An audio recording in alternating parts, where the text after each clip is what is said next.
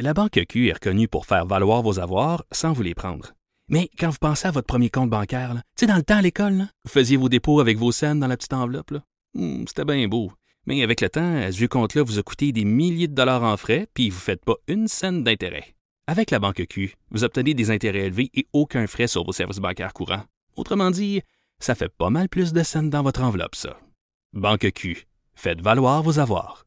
Visitez banqueq.ca pour en savoir plus. Cube Radio. Pourquoi euh, un gars qui organise une grève étudiante devient chef d'un parti politique ou pourquoi un professeur de théâtre devient premier ministre du Canada. euh, à- Jonathan Trudeau. Joe Trudeau et Maude Boutet. Franchement dit. Cube, Cube Radio. Bon vendredi, aujourd'hui on est le 14 février 2020. Bienvenue à Cube Radio, bienvenue à Franchement dit. Mon nom est Jonathan Trudeau, en compagnie de Maude Boutet. Joyeuse Saint-Valentin, Maude. Joyeux Saint-Valentin, c'est la fête de l'amour. Est-ce que, est-ce que tu es pour la Saint-Valentin ou tu es Ben contre oui. la Saint-Valentin? Voyons, c'est qui qui est contre la Saint-Valentin? Méchant Ah, rabat-joie. Richard pis Sophie. Richard Sophie. Méchant rabat-joie.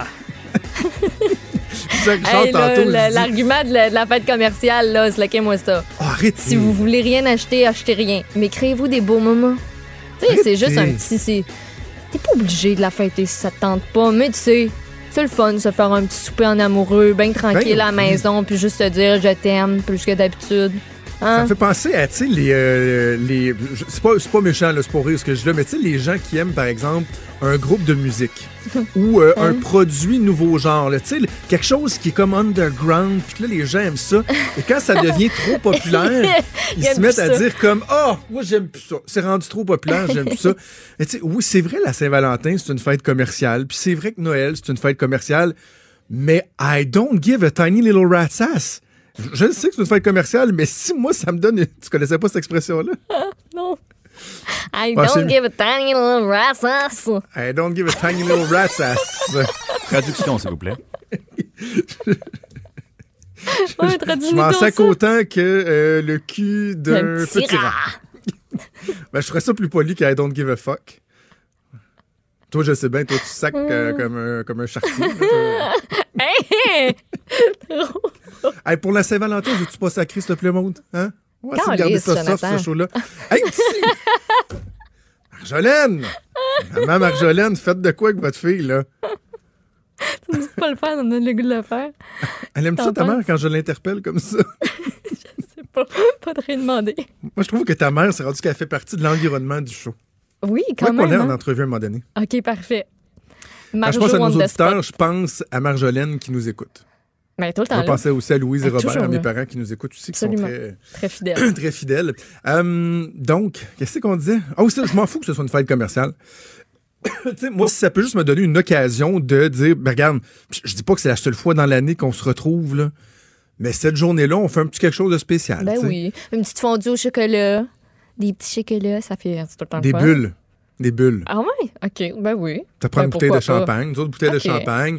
Euh, je vais acheter des, des steaks euh, vieillis, là, tu sais, sous vide, Ouais. vieillis au IGA, 55 jours. Là. Euh, je vais faire un, un terre et mer avec des pétonques Ouh. l'émulsion citronnée que je fais avec ça. Euh, moi, j'achète toujours des roses à ma blonde. J'en achète Oh. même à mes enfants. C'est une tradition. Je leur achète chacune rose, d'une couleur différente. Non, c'est beau, c'est Fait que les autres aussi trouvent que Ben c'est une journée qui est spéciale. Puis tu sais, c'est- c'est sûr que j'entends, puis euh, il y a des gens qui ont écrit là-dessus. Euh, Geneviève va partager un texte ou a écrit un texte, mais j'ai vu ça passer tantôt. Oui, elle a mettons sur la, la notion des, de, de la relation sexuelle obligée à la Saint-Valentin. Tu sais, sérieusement, là, si c'est la Saint-Valentin, que vous passez un souper en amoureux, puis que vous êtes bourré, puis ça vous tente pas d'aller a de euh, faire des, des c'est pas grave là. C'est vrai que sur ce point-là, mettons, de dire qu'une femme ou un homme, ce, ce jour-là, font comme. On va être pogné pour. Non, non, non, non. Toutes les Ça, publicités niaiseux, là. là, qui sont ciblées, qui nous montrent des beaux petits déshabillés, puis tout, si tu veux pas en mettre de la dentelle, mais en pas, fille. tout va bien aller. tu veux des grosses Ton babettes corps pas t'appartient, ça te tente pas, fais-les pas. Exactement. Mais sinon, c'est le fun, c'est le fun. Moi, j'aime ça. Le oui, nous autres là. aussi, on va se faire un bon petit souper ce soir. Euh, nous autres, on aime ça déjeuner. On va se faire un déjeuner. Pour souper un déjeuner? Oui? Moi, je déjeunerais tout le temps. J'adore Ah, déjeuner. Ouais. Des œufs bénédictines, là, anytime. Tu vas te faire des œufs bénédictines pour souper à Saint-Valentin? Ben oui. C'est donc bien weird. Hey, non, c'est fun, c'est tellement bon. Est-ce que tu déjeunes avec ton loup comme sur le dessus de la tête, là, comme quand tu. Oui, comme Tu dans les de films. soleil, euh. Exactement pareil, avec mon petit loup, les cheveux juste assez dépeignés, bien comme faut, juste correct. avec l'air d'être pas maquillé, mais d'être maquillé, toujours, toujours. Ah. Non, Moi. Saint-Valentin, je, ben, par contre, c'est rare que je vais souper au restaurant. Parce que, euh, en fait, je sais pas si c'est encore le cas, mais tu sais, il fut une époque où les plein. restaurants jackaient les prix à Saint-Valentin. Ah ouais, comme ça? Ben, en tout cas, moi, quand j'étais jeune, la Ouais, première fois que j'ai sorti une blonde euh, au restaurant ou la Saint-Valentin, j'avais comme bras. 15 ans, je pense. Puis là, j'avais amené ma, ma, ma, ma petite blonde Valérie, qu'elle s'appelait, Ouh. Euh, au restaurant. Puis, j'avais, évidemment, j'avais réservé à la dernière seconde, fait qu'ils nous avaient fait une place comme à 5 heures, tu sais. OK. Mais à 6 heures, il fallait qu'on ait. euh, Fallait que ça soit terminé, Des. KM, parce que dans le fond, il, il- il avait dit on va faire un service de plus à 5 heures, mais on sait que personne vient à 5 heures dans le fond. Quand il nous avait garoché les assiettes, toi, tac, tac, tac, tac. En plus, c'était un menu spécial Saint-Valentin, mais qui dans le fond était des éléments réguliers du menu Ouais, qui chargeaient plus cher étant donné que c'était la Saint-Valentin. le fun. Ça, c'était un petit peu, un petit peu ordinaire. Oui, mais il y a un truc euh, qui est de plus en plus populaire, là, c'est les restos ou autres commerces qui préparent Ben oui. euh, des, euh, des boîtes toutes prêtes. là. tu peux oui. acheter ça, puis là, c'est hey, c'est pratique cette année parce que tu peux soit décider de faire un petit souper là, tu le vendredi soir, tu peux même faire un petit déjeuner le samedi, tu peux même faire ton souper de Saint-Valentin le samedi soir, puis tu peux même étirer ça jusqu'à dimanche. C'est fou, pareil. raison. Tu as raison. Moi, Il j'ai y en a qui vont trouver euh, ça long longtemps parce que ça Ben peut mais- sur un week-end au complet. Mais euh, pour ceux qui ont des amendes, écoute, euh, Non, non, mais c'est vrai. Moi, j'ai été. euh, c'est une plug gratuite. J'ai été porte-parole du restaurant 47e Parallèle il y a deux ans de ça. Puis pour la Saint-Valentin, j'étais- porte-parole. Et justement, il y avait ce coffret-là où tu as des verrines. Puis que moyennant un léger Ouais. surplus, tu avais ton déjeuner aussi pour le lendemain. ouais, c'est C'est cool. Mm. merveilleux. Tu sais, t'étires, t'étires le, pla- le plaisir. Hey, notre collègue Annie Martineau qui vient de tweeter euh, mon expression I don't give a tiny little rat's ass. Elle a oublié le little. C'est Oh, important. little. Elle a juste écrit I don't, give, a rat's ass. Ah non, elle a écrit I don't give a tiny rat's ass. C'est a tiny little rat's ass. Personne qui avait entendu ça pourtant. Non, Hey, je- euh, on- non, non. Ce qu'on va faire, euh, Maude, on va faire une première pause tout de suite parce qu'on est en attente du point de presse de l'excellent, le dynamique, le rapide sur la gâchette, Marc Garneau. Sérieux, quand ils ont dit Houston, we have a problem, une chance c'était pas lui qui était dans la navette. Là. Hey, non, moi, je le trouve trop présent dans les médias Ah, il depuis est les trop derniers présent. jours. Je Il suis tanné de le voir. Tanné, Ah, on, est de le voir. on est obligé de l'écouter? Ah, donc, il va s'exprimer sur euh, la crise avec euh, les Premières Nations qui, euh, qui sévit et qui, euh, qui plombe, qui est en train de plomber l'économie carrément du pays. On commence à atteindre des mesures assez incroyables. Donc, on va faire une pause au retour. On devrait être en mesure d'aller en direct au point de presse de Marc Garneau et on aura également avec nous la collègue Emmanuel Latraverse pour analyser tout ça. Bougez pas. La Banque Q est reconnue pour faire valoir vos avoirs sans vous les prendre. Mais quand vous pensez à votre premier compte bancaire, tu sais, dans le temps à l'école, vous faisiez vos dépôts avec vos scènes dans la petite enveloppe. Hmm, C'était bien beau. Mais avec le temps, ce vieux compte-là vous a coûté des milliers de dollars en frais, puis vous ne faites pas une scène d'intérêt. Avec la Banque Q, vous obtenez des intérêts élevés et aucun frais sur vos services bancaires courants. Autrement dit, ça fait pas mal plus de scènes dans votre enveloppe, ça. Banque Q, faites valoir vos avoirs. Visitez banqueq.ca pour en savoir plus.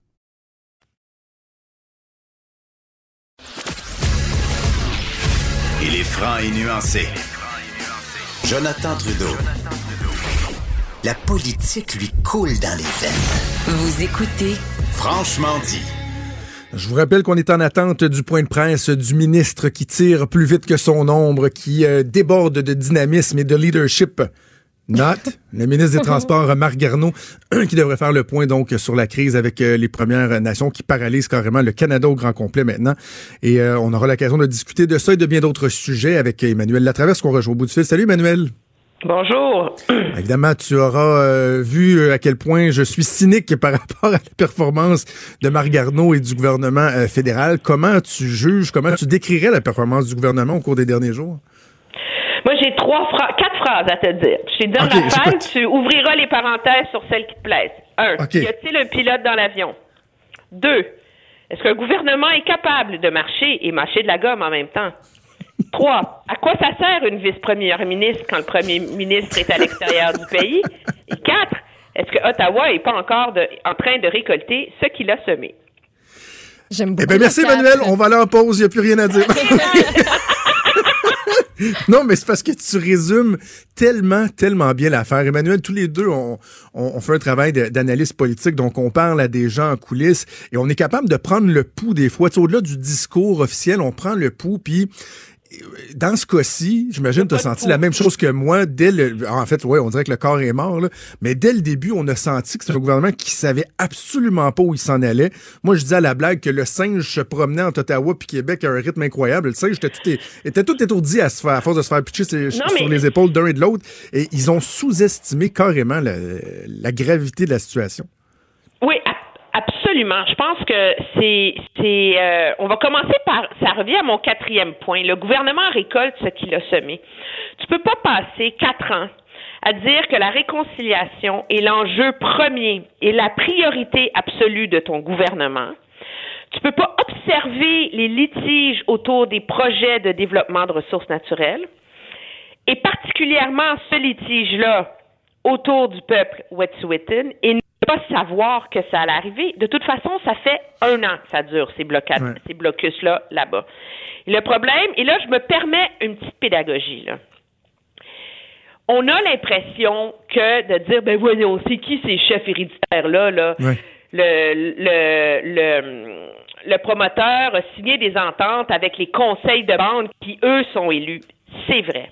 Mais le problème, là, et il faut le rappeler, je pense, c'est que la Cour suprême du Canada a reconnu la gouvernance traditionnelle autochtone. Et c'est indiqué noir sur blanc dans des jugements que, à moins que ce ne soit voté et accepté par l'ensemble du nation, le Conseil de bande n'a autorité que sur le territoire de la réserve. Hmm. Et donc, ces chefs traditionnels-là leur mandat, leur responsabilité, c'est la protection des terres ancestrales. Alors, faut arrêter de dire qu'ils n'ont pas de légitimité, là dans leur action. Là. mais, oui, mais, les conseils de bande ont voté pour. Là. Mais, mais Emmanuel, tu as raison, tu as raison, mais en même temps, il faut éviter de dire que cette position-là reflète euh, la position de l'ensemble des Premières Nations. Il faut également toujours mentionner qu'il y a un large appui euh, de, de, de, plusieurs communautés au projet quand même. Mais ce que ça illustre tout ça, c'est que il y a un problème fondamental dans la gouvernance des nations autochtones. Qu'à un moment donné, tu ne peux pas avoir une espèce de programme bicéphale où une partie d'un peuple reconnaît un système légal et l'autre partie d'un peuple ne reconnaît pas. C'était comme si la moitié de la société canadienne, ou 40% ne reconnaissait pas la légitimité des élections. Mais ben, on a le même problème. Comprends-tu? Alors, c'est ça le problème qui se pose pour le gouvernement en ce moment. Et c'est hallucinant qu'après quatre ans, on n'ait même pas lancé le chantier de régler ça. Alors, c'est facile de signer des ententes sur l'éducation, la protection de l'enfance, l'eau potable. Oui, c'est important. Mais tu ne vas pas régler le nœud du problème pour négocier de nation à nation si tu ne règles pas ça. Et le gouvernement, c'est comme si, je veux dire, est ce que je te dis aujourd'hui, j'aurais pu te le dire il y a un an, puis j'aurais pu te le dire il y a deux ans.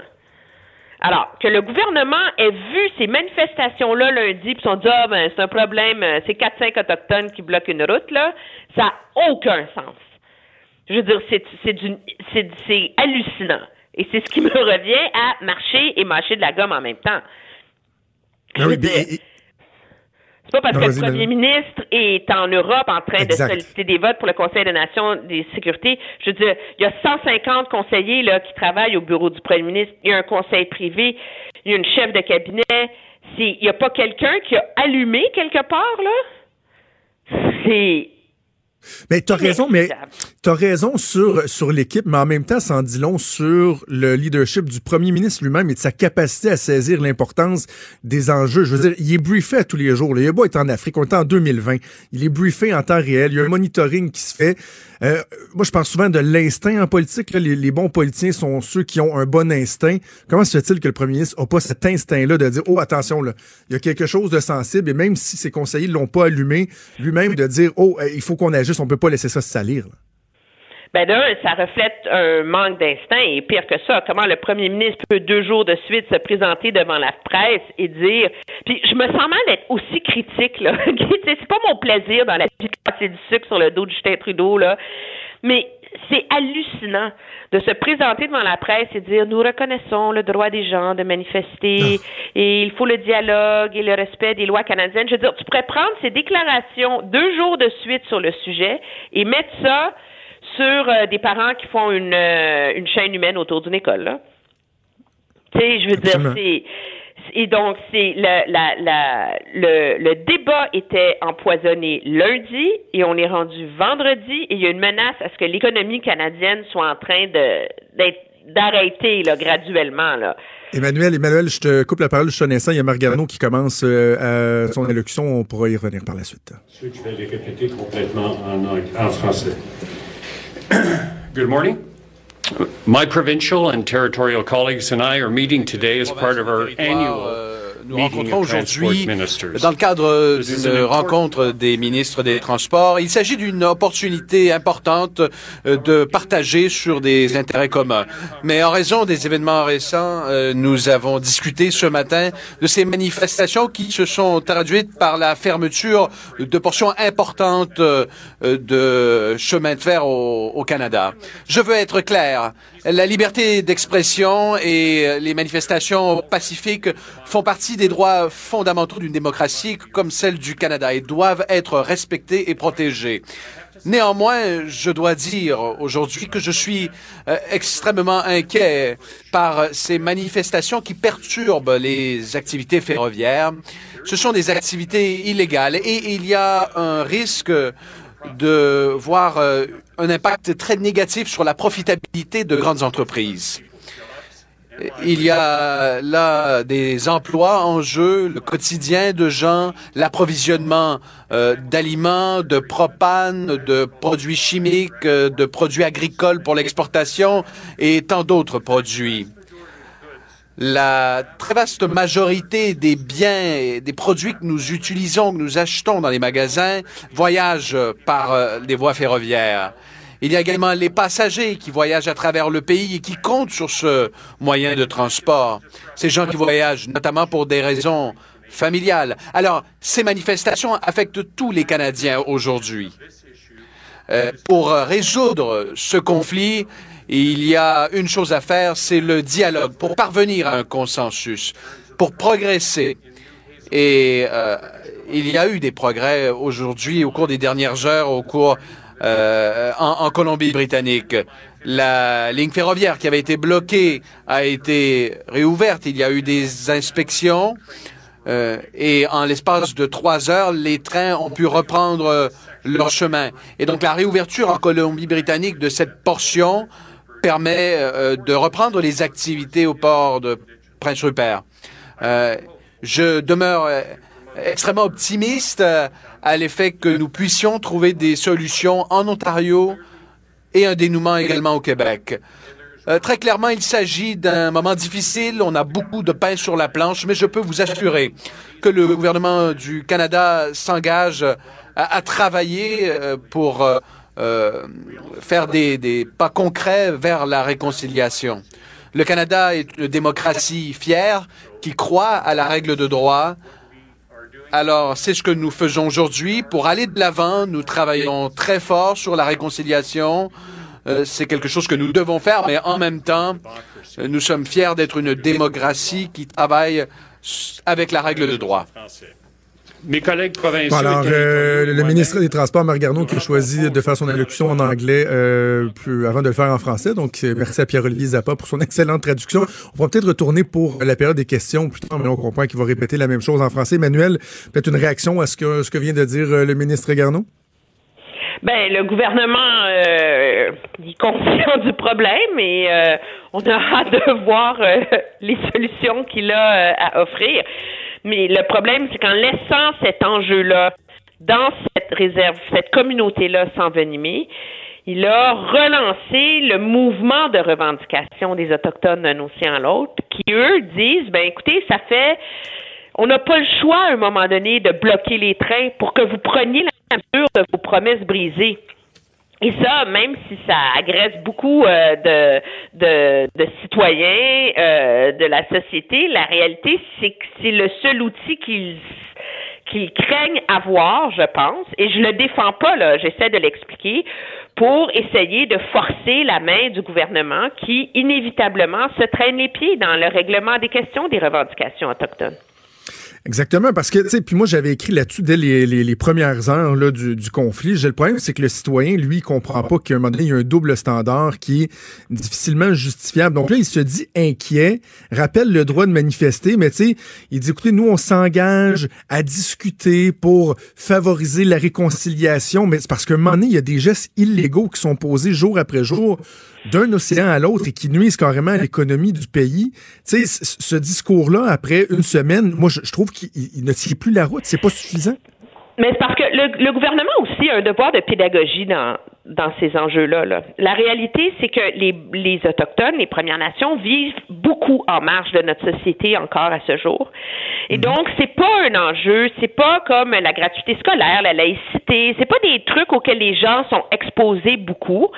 Et donc, quand ces crises-là surviennent, euh, on constate le décalage entre la perception du public majoritaire et l'ampleur de la, de la colère et de la déception des, des peuples autochtones. Et je pense que c'est très réducteur de la part du gouvernement Trudeau en ce moment de ne laisser que Marc Garneau aller au front. Parce que oui, les rails de chemin de fer, l'économie canadienne, mais le pro quand on laisse Marc Garneau au front, c'est comme si on ne parlait que du symptôme. La, le nez qui coule, la fièvre, etc. Et on parle pas du virus qui est la maladie, qui est le problème des droits autochtones, des revendications autochtones, de trouver une solution, de négocier nation à nation. Et ça, c'est le devoir des ministres qui sont responsables de ces dossiers-là. Et moi, je, trouve ça très surprenant qu'on n'ait pas vu Carolyn Bennett cette semaine. Elle est pourtant la ministre responsable des relations couronne-Première Nation. Et dans le même axe, pourquoi on n'a pas vu Mark Miller, qui parle parfaitement français, euh, qui est un ministre de la région de Montréal et qui, lui, est responsable des services aux Autochtones. Ouais. On va aller aux questions, euh, si tu veux bien, Emmanuel. La compagnie euh, fait appel à une injonction euh, dans une province. Euh, cette injonction euh, doit être, doit être respectée par la province, mais il faut aussi prendre en considération la façon de procéder dans des situations qui sont délicates comme ça. Vous l'avez soulevé vous-même, il y a le passé avec Hipperwash et puis Caledonia. Alors, euh, c'est une question d'aborder euh, le problème de la meilleure façon. Et je suis très encouragé par le fait que euh, un dialogue a, a, pris place dans le cas de New Hazelton en Colombie-Britannique parce que le premier ministre de la Colombie-Britannique et le ministre, notre ministre fédéral, Mme Bennett, vont se réunir avec les chefs de la nation Wet'suwet'en et Gitxan pour entamer un dialogue et à cause de cette prise de décision, euh, les manifestants qui étaient à New Hazelton ont enlevé leurs barricades. On espère un résultat semblable à travers un dialogue parce que le ministre Miller euh, s'engage à rencontrer les chefs autochtones qui sont, euh, qui sont euh, euh dans la région de Belleville et puis les Taïens de Naga Mohawks et on va travailler sur une solution qui va être paisible et euh, qui va enlever les barricades. Good morning, Minister. CBC from...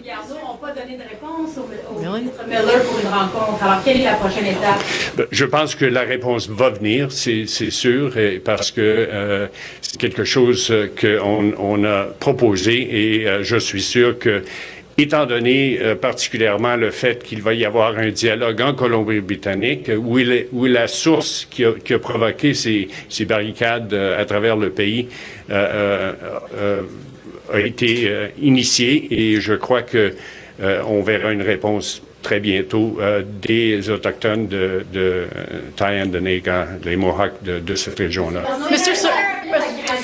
Emmanuel, donc, euh, je rappelle aux gens, c'est le ministre Garneau qu'on euh, entend, le ministre des Transports. La, la, dernière réponse me fascine, la dernière réponse du ministre Garneau, parce que je trouve qu'elle met en lumière la faiblesse, la position d'infériorité du gouvernement dans le dialogue qu'on tente d'établir avec euh, les, euh, les, communautés des, Premières Nations. Parce que là, tu parlais de l'absence de Karen Be Bennett, de Mark Miller. Il y a une lettre qui a été envoyée pour dire, accepte, on, on va négocier avec vous, on va discuter, mais à condition que vous, euh, vous démontiez vos, vos barricages Ils ont même pas répondu encore. Ça fait quoi, 24, 48 heures? Et là, ils disent, ben, on espère, on pense qu'on va avoir une réponse. C'est une position qui est tellement molle, tellement faible, je trouve. La réalité aussi, c'est que dans le cas de la Colombie-Britannique, une des grandes chefs héréditaires a accepté là, euh, cette offre-là en disant que, OK, on va lever nos barricades temporairement. C'est à quoi faisait référence M. Garneau, contre quoi on va avoir euh, une rencontre. Mais la réalité, je pense que ça revient au problème initial, c'est que là, maintenant, la crise s'est envenimée, la nature des revendications de ces différentes nations autochtones euh, est diversifiée. C'est pas monolithique finalement, même si tout ça vient d'un désir d'appuyer les Wet'suwet'en. Mais là après ça, chacun a ses revendications euh, là-dedans. Et il n'y a pas, euh, c'est dans le cas par exemple des Mohawks à Kanawake, c'est le même, on a le même défi où il y a les chefs héréditaires Mohawks qu'on appelle au Québec les traditionalistes et il y a les chefs du conseil de bande. Et donc, comment on réussit à négocier toujours avec ces, ces ces, ces, espèces de double responsabilité, c'est très compliqué et je pense que le fait que le gouvernement a tant de difficultés, et c'est ce qui est surprenant, a tant de difficultés à avoir un dialogue avec ces peuples-là, illustre l'ampleur du travail qui reste à faire. Écoute, là, ça fait combien d'années, là, le rapport Vérité-Réconciliation, là, qu'en passant, M. Trudeau avait promis de mettre en œuvre les 100 recommandations sans même l'avoir lu le jour où il a été déposé. Euh, ben, quand tu places la barre aussi haut que ça, là, ben, sept ans plus tard, tu peux pas en vouloir à ces nations-là de dire, ben, coudon, vous faites quoi? Et le fait que, tu sais, un, maire dans une communauté, un premier ministre, M. Legault, là, au Québec. Il sait, là, il a le numéro de téléphone, il est capable de parler à Joe Norton. Il y a quelqu'un chez les Mohawks à qui le gouvernement du Québec peut parler.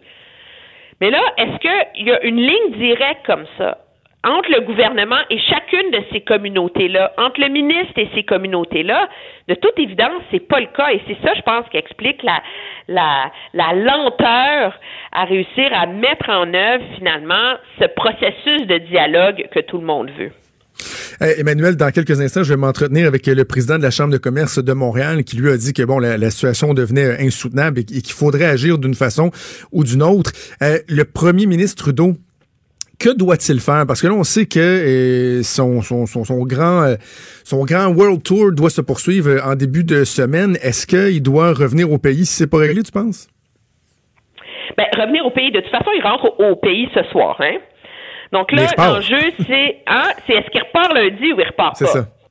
Pour le sommet des pays euh, des Caraïbes. Moi, je pense que, je veux dire, comme je te disais, à quoi ça sert un vice-premier ministre? Oui. Euh, regarde ce qui s'est passé dans la crise en Iran. Hein, quand tout ça a commencé, l'avion est tombé, les Canadiens sont morts, il n'y avait aucune réponse à offrir, puis encore, c'est pas réglé. Mais on a eu un premier ministre qui est allé devant les Canadiens, qui a dit, écoutez, voici ce qu'on sait, voici le plan, voici ce qu'on met de l'avant, je vais vous revenir, etc. Donc, sans que le gouvernement ait toutes les réponses à offrir, il était capable de montrer qu'il avait pris le contrôle de la situation. À ce jour, c'est ce qu'on n'a pas vu.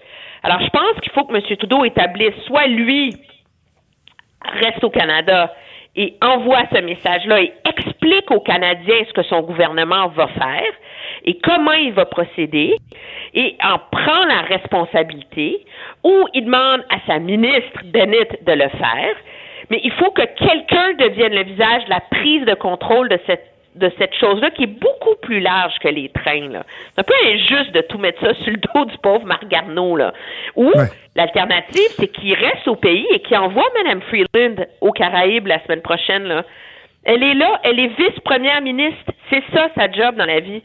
Alors, au, lieu de faire ces rencontres on rond, petit patapon avec les premiers ministres des provinces pour parler de... Là, c'est plus ça l'enjeu, là.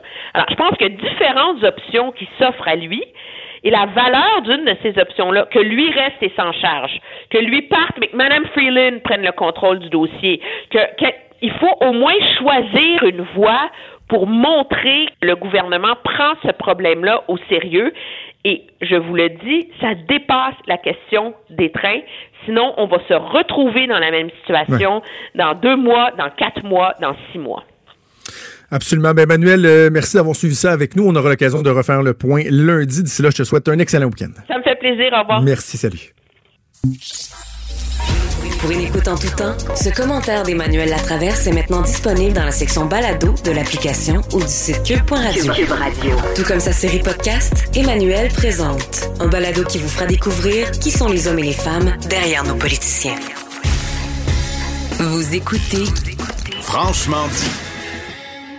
Le président et chef de la direction de la Chambre de commerce du Montréal métropolitain a fait un gazouillis hier, un tweet qui était euh, lourd de sens et assez clair. Je vais prendre le temps de vous lire. Il a dit le blocage des voies ferrées par des manifestants a des répercussions sérieuses. Personne ne devrait pouvoir prendre l'économie en otage au nom de sa cause. Il faut une entente pour libérer les voies. Faute de compromis, le gouvernement devra forcer une solution. C'était le tweet de Michel Leblanc, président et chef de la direction de la Chambre de commerce du Montréal métropolitain que je joins au bout du fil. Monsieur Leblanc, bonjour. Bonjour. Ah, ben, tout d'abord, peut-être parler justement des répercussions. Vous parlez de, répercussions sérieuses. Euh, comment on peut expliquer aux gens la, la nature, l'ampleur des impacts que ce conflit-là a en ce moment pour les gens que vous représentez? Écoutez, on peut le prendre de tous les angles possibles. D'abord, toute entreprise qui est au Québec fabrique des choses qui en général requiert euh, des pièces, du matériel, et souvent ce que ces entreprises-là fabriquent, ben ça va éventuellement euh, être acheminé vers d'autres marchés. On, vend pas que ici. Et donc chaque entreprise présentement est en train de se poser la question est-ce que je vais avoir accès aux pièces dont j'ai besoin? Est-ce que je vais pouvoir écouler ma marchandise? Et On est dans une économie qui est devenue extrêmement efficace, où tout se passe en ce qu'on appelle un juste à temps. Alors là, c'est ce sont toutes les chaînes de toutes nos entreprises qui vont commencer à être déréglées à cause de cet arrêt des transports sur rail. Deuxièmement, Montréal, c'est un pôle logistique majeur. Hein. On a un port. Dans le port, il y a des voies ferrées. Ça achemine des marchandises dans les deux sens vers le Midwest américain. Et tout ça repose sur une promesse à l'international qu'on est extrêmement efficace avec notre pôle logistique. Alors, au moment où on se parle, c'est tout, tout, tout commence à se bloquer. C'est 4600 wagons par jour. Si on ramène ça en dollars, c'est des millions de dollars par jour qui ne sont pas livrés dans un sens ou dans l'autre.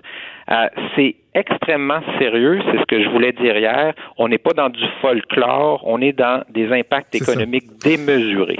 Parce qu'il y, a un élément que vous avez mentionné, un concept que les gens sont peut-être pas nécessairement familiers, le juste, juste à temps. En anglais, on dit le just in time. Parce qu'il y a des gens qui disent, voyons, on est en 2020, est-ce qu'on est vraiment encore aussi dépendant que ça, par exemple, des voies ferrées, alors qu'il y a d'autres moyens de transport, il y a l'avion, il y a les bateaux? Mais la réalité, c'est que c'est oui, parce que la façon de faire du commerce a tellement évolué, au cours des dernières années. Justement, quand on parle du, juste à temps, du just in time, ce sont des, des produits frais, que ce soit des produits pour consommer, que ce soit des, des fleurs, tout doit doit, circuler très, très, très rapidement. Et là, on vient carrément paralyser ce système-là. Et, le grand paradoxe, c'est que nos, nos lignes de chemin de fer, dont l'OCN, sont devenues extrêmement efficaces, justement pour essayer de réduire les coûts d'entreposage. Et nous, les consommateurs, on veut hmm. tellement pas payer cher qu'on veut que ces chaînes d'approvisionnement-là soient hyper efficaces, qu'il n'y ait pas de coût d'entreposage, qu'il n'y ait pas de délai. Hein, tout le monde qui attend après ces produits euh, finit par être frustré et finit par aller voir si un concurrent un concurrent pourra pas mieux faire. Alors, notre chaîne d'approvisionnement, elle est extrêmement efficace, mais elle repose sur du rail très fluide. Et là, présentement, chaque journée, je vous dirais même chaque heure où ça va durer, va créer des complications, va éventuellement affecter des chaînes de production. Il y a des travailleurs qui vont être affectés, il y a des quarts de travail qui vont commencer à être remis en question. Et tout ça parce que à l'autre bout du monde, il y a dans un groupe euh, une dissension sur un projet et, moi, je dis, c'est démesuré. Ça n'a aucun rapport entre ce qui est la cause à l'autre bout du pays et l'impact économique sur la région ici. Et vous le dites, hein, personne, vous avez dit personne ne devrait pouvoir prendre l'économie en otage parce que là, c'est euh, de ce dont il s'agit. Là, et j'imagine que vos membres doivent, doivent ressentir une certaine frustration à voir que de petits groupuscules comme ça peuvent paralyser, prendre en otage l'économie du pays. Ben, euh, les, dans le fond, les gens sont pas des spécialistes des résolutions de conflits, ils sont des spécialistes de leur entreprise, de leurs activités. Et, donc, les gens sont frustrés et, évidemment, tout le monde est un gérant d'estrade. On, sait tous ce que le gouvernement devrait faire. Moi, je dis au gouvernement, prenez les responsabilités, mais la fenêtre de décision doit être très courte. Quand il y a une grève au port de Montréal ou s'il y avait une grève dans un transporteur euh, ferroviaire, on le sait, c'est une question de quelques jours, puis le gouvernement arriverait avec une loi spéciale en disant, écoutez, l'impact sur l'économie est beaucoup trop grand. Ben, on est dans le même type d'impact, dans le même type de circonstances. Quelque part en avant nous, très rapidement, il doit y avoir une solution. On ne peut pas bloquer une économie comme celle du Canada et celle de la région de Montréal, euh, comme on le fait présentement. Comment vous qualifiez l'attitude euh, du gouvernement au cours, euh, au cours des derniers jours? Est-ce qu'on parle d'un laxisme, de d'une incapacité à, comprendre la gravité de la situation? Comment vous jugez leur travail? Euh, écoutez, moi, je pense pas d'abord qu'il manque euh, de compréhension de la gravité. Euh, je pense que dans le public, il faut attirer l'attention parce qu'il faut que les gens comprennent que la pression doit être maintenue. Je pense qu'il y a une grande prudence et on peut la comprendre. Hein. On a tous vu ce qui s'était passé à Oka et dès qu'on l'évoque, tout le monde dit oh attention, est-ce qu'on veut se retrouver là Mais en même temps, éventuellement, ça va être des impacts économiques lourds de conséquences si ça tarde. Donc, ce qu'on dit, c'est oui, allez-y avec toute la gomme sur tout ce qui peut être fait au niveau des compromis, des ententes, des lieux de discussion euh, et éventuellement peut-être d'autres solutions. Euh, si c'est dans le logement, si c'est dans des politiques autres qu'on peut trouver des éléments de solution, allez-y. Mais l'objectif, c'est qu'on doit résoudre ça d'ici quelques heures. C'est-tu 24 heures, mais ça peut pas être qu'on prend une semaine pour résoudre ça. Les impacts vont être incroyablement lourds. Mais, mais c'est quand même, c'est quand même particulier, M. Leblanc, qu'on soit même pas capable de, nommément dire, ben écoutez, on devrait peut-être les démanteler, les barrages. Là. On, on dit oui, il faut parler, il faut dialoguer, mais à cause de la sensibilité, on dirait que personne ose soulever cette hypothèse-là de dire, ben, on devrait peut-être rentrer dans le tas et ouvrir le chemin aussi. Là. Ben écoutez, là, je vais vous laisser vos mots à vous, mais ce que je vous dirais, c'est qu'effectivement, euh, moi, je pense qu'il va falloir, au besoin, forcer une solution. Euh, est-ce que euh, ça, ça nécessitera des moyens X ou Y? Je peux pas le dire. Mais je vous le dis, économiquement, nous, notre métier, c'est de regarder quelles sont les conditions de l'activité économique, puis s'il y a des gestes à poser pour l'améliorer. Et dans ce cas-ci, c'est simplement de préserver l'activité économique. Le rail est un élément fondamental de l'économie canadienne et surtout aussi de la région de Montréal. Soyons bien clairs en terminant, M. Leblanc, on n'est pas dans l'anticipation de conséquences économiques. On le vit carrément en ce moment, les conséquences on est dans la détérioration rapide des chaînes d'approvisionnement. Et donc, si ça s'arrêtait tout de suite, là, ben le système va reprendre. Mais chaque heure rend la chose plus complexe. Chaque journée va, va, va créer des conditions un peu irréversibles à court terme. Il va y avoir des prix dans, des bris dans les chaînes d'approvisionnement. Et c'est pour ça qu'on dit que c'est une question de d'heures au sens de journée, là, mais on n'a pas euh, plusieurs journées, on n'a surtout pas des semaines pour régler ça. Ça n'aurait aucun sens économiquement. Ça aura un impact majeur sur euh, à la fois la performance économique, mais même des emplois ultimement.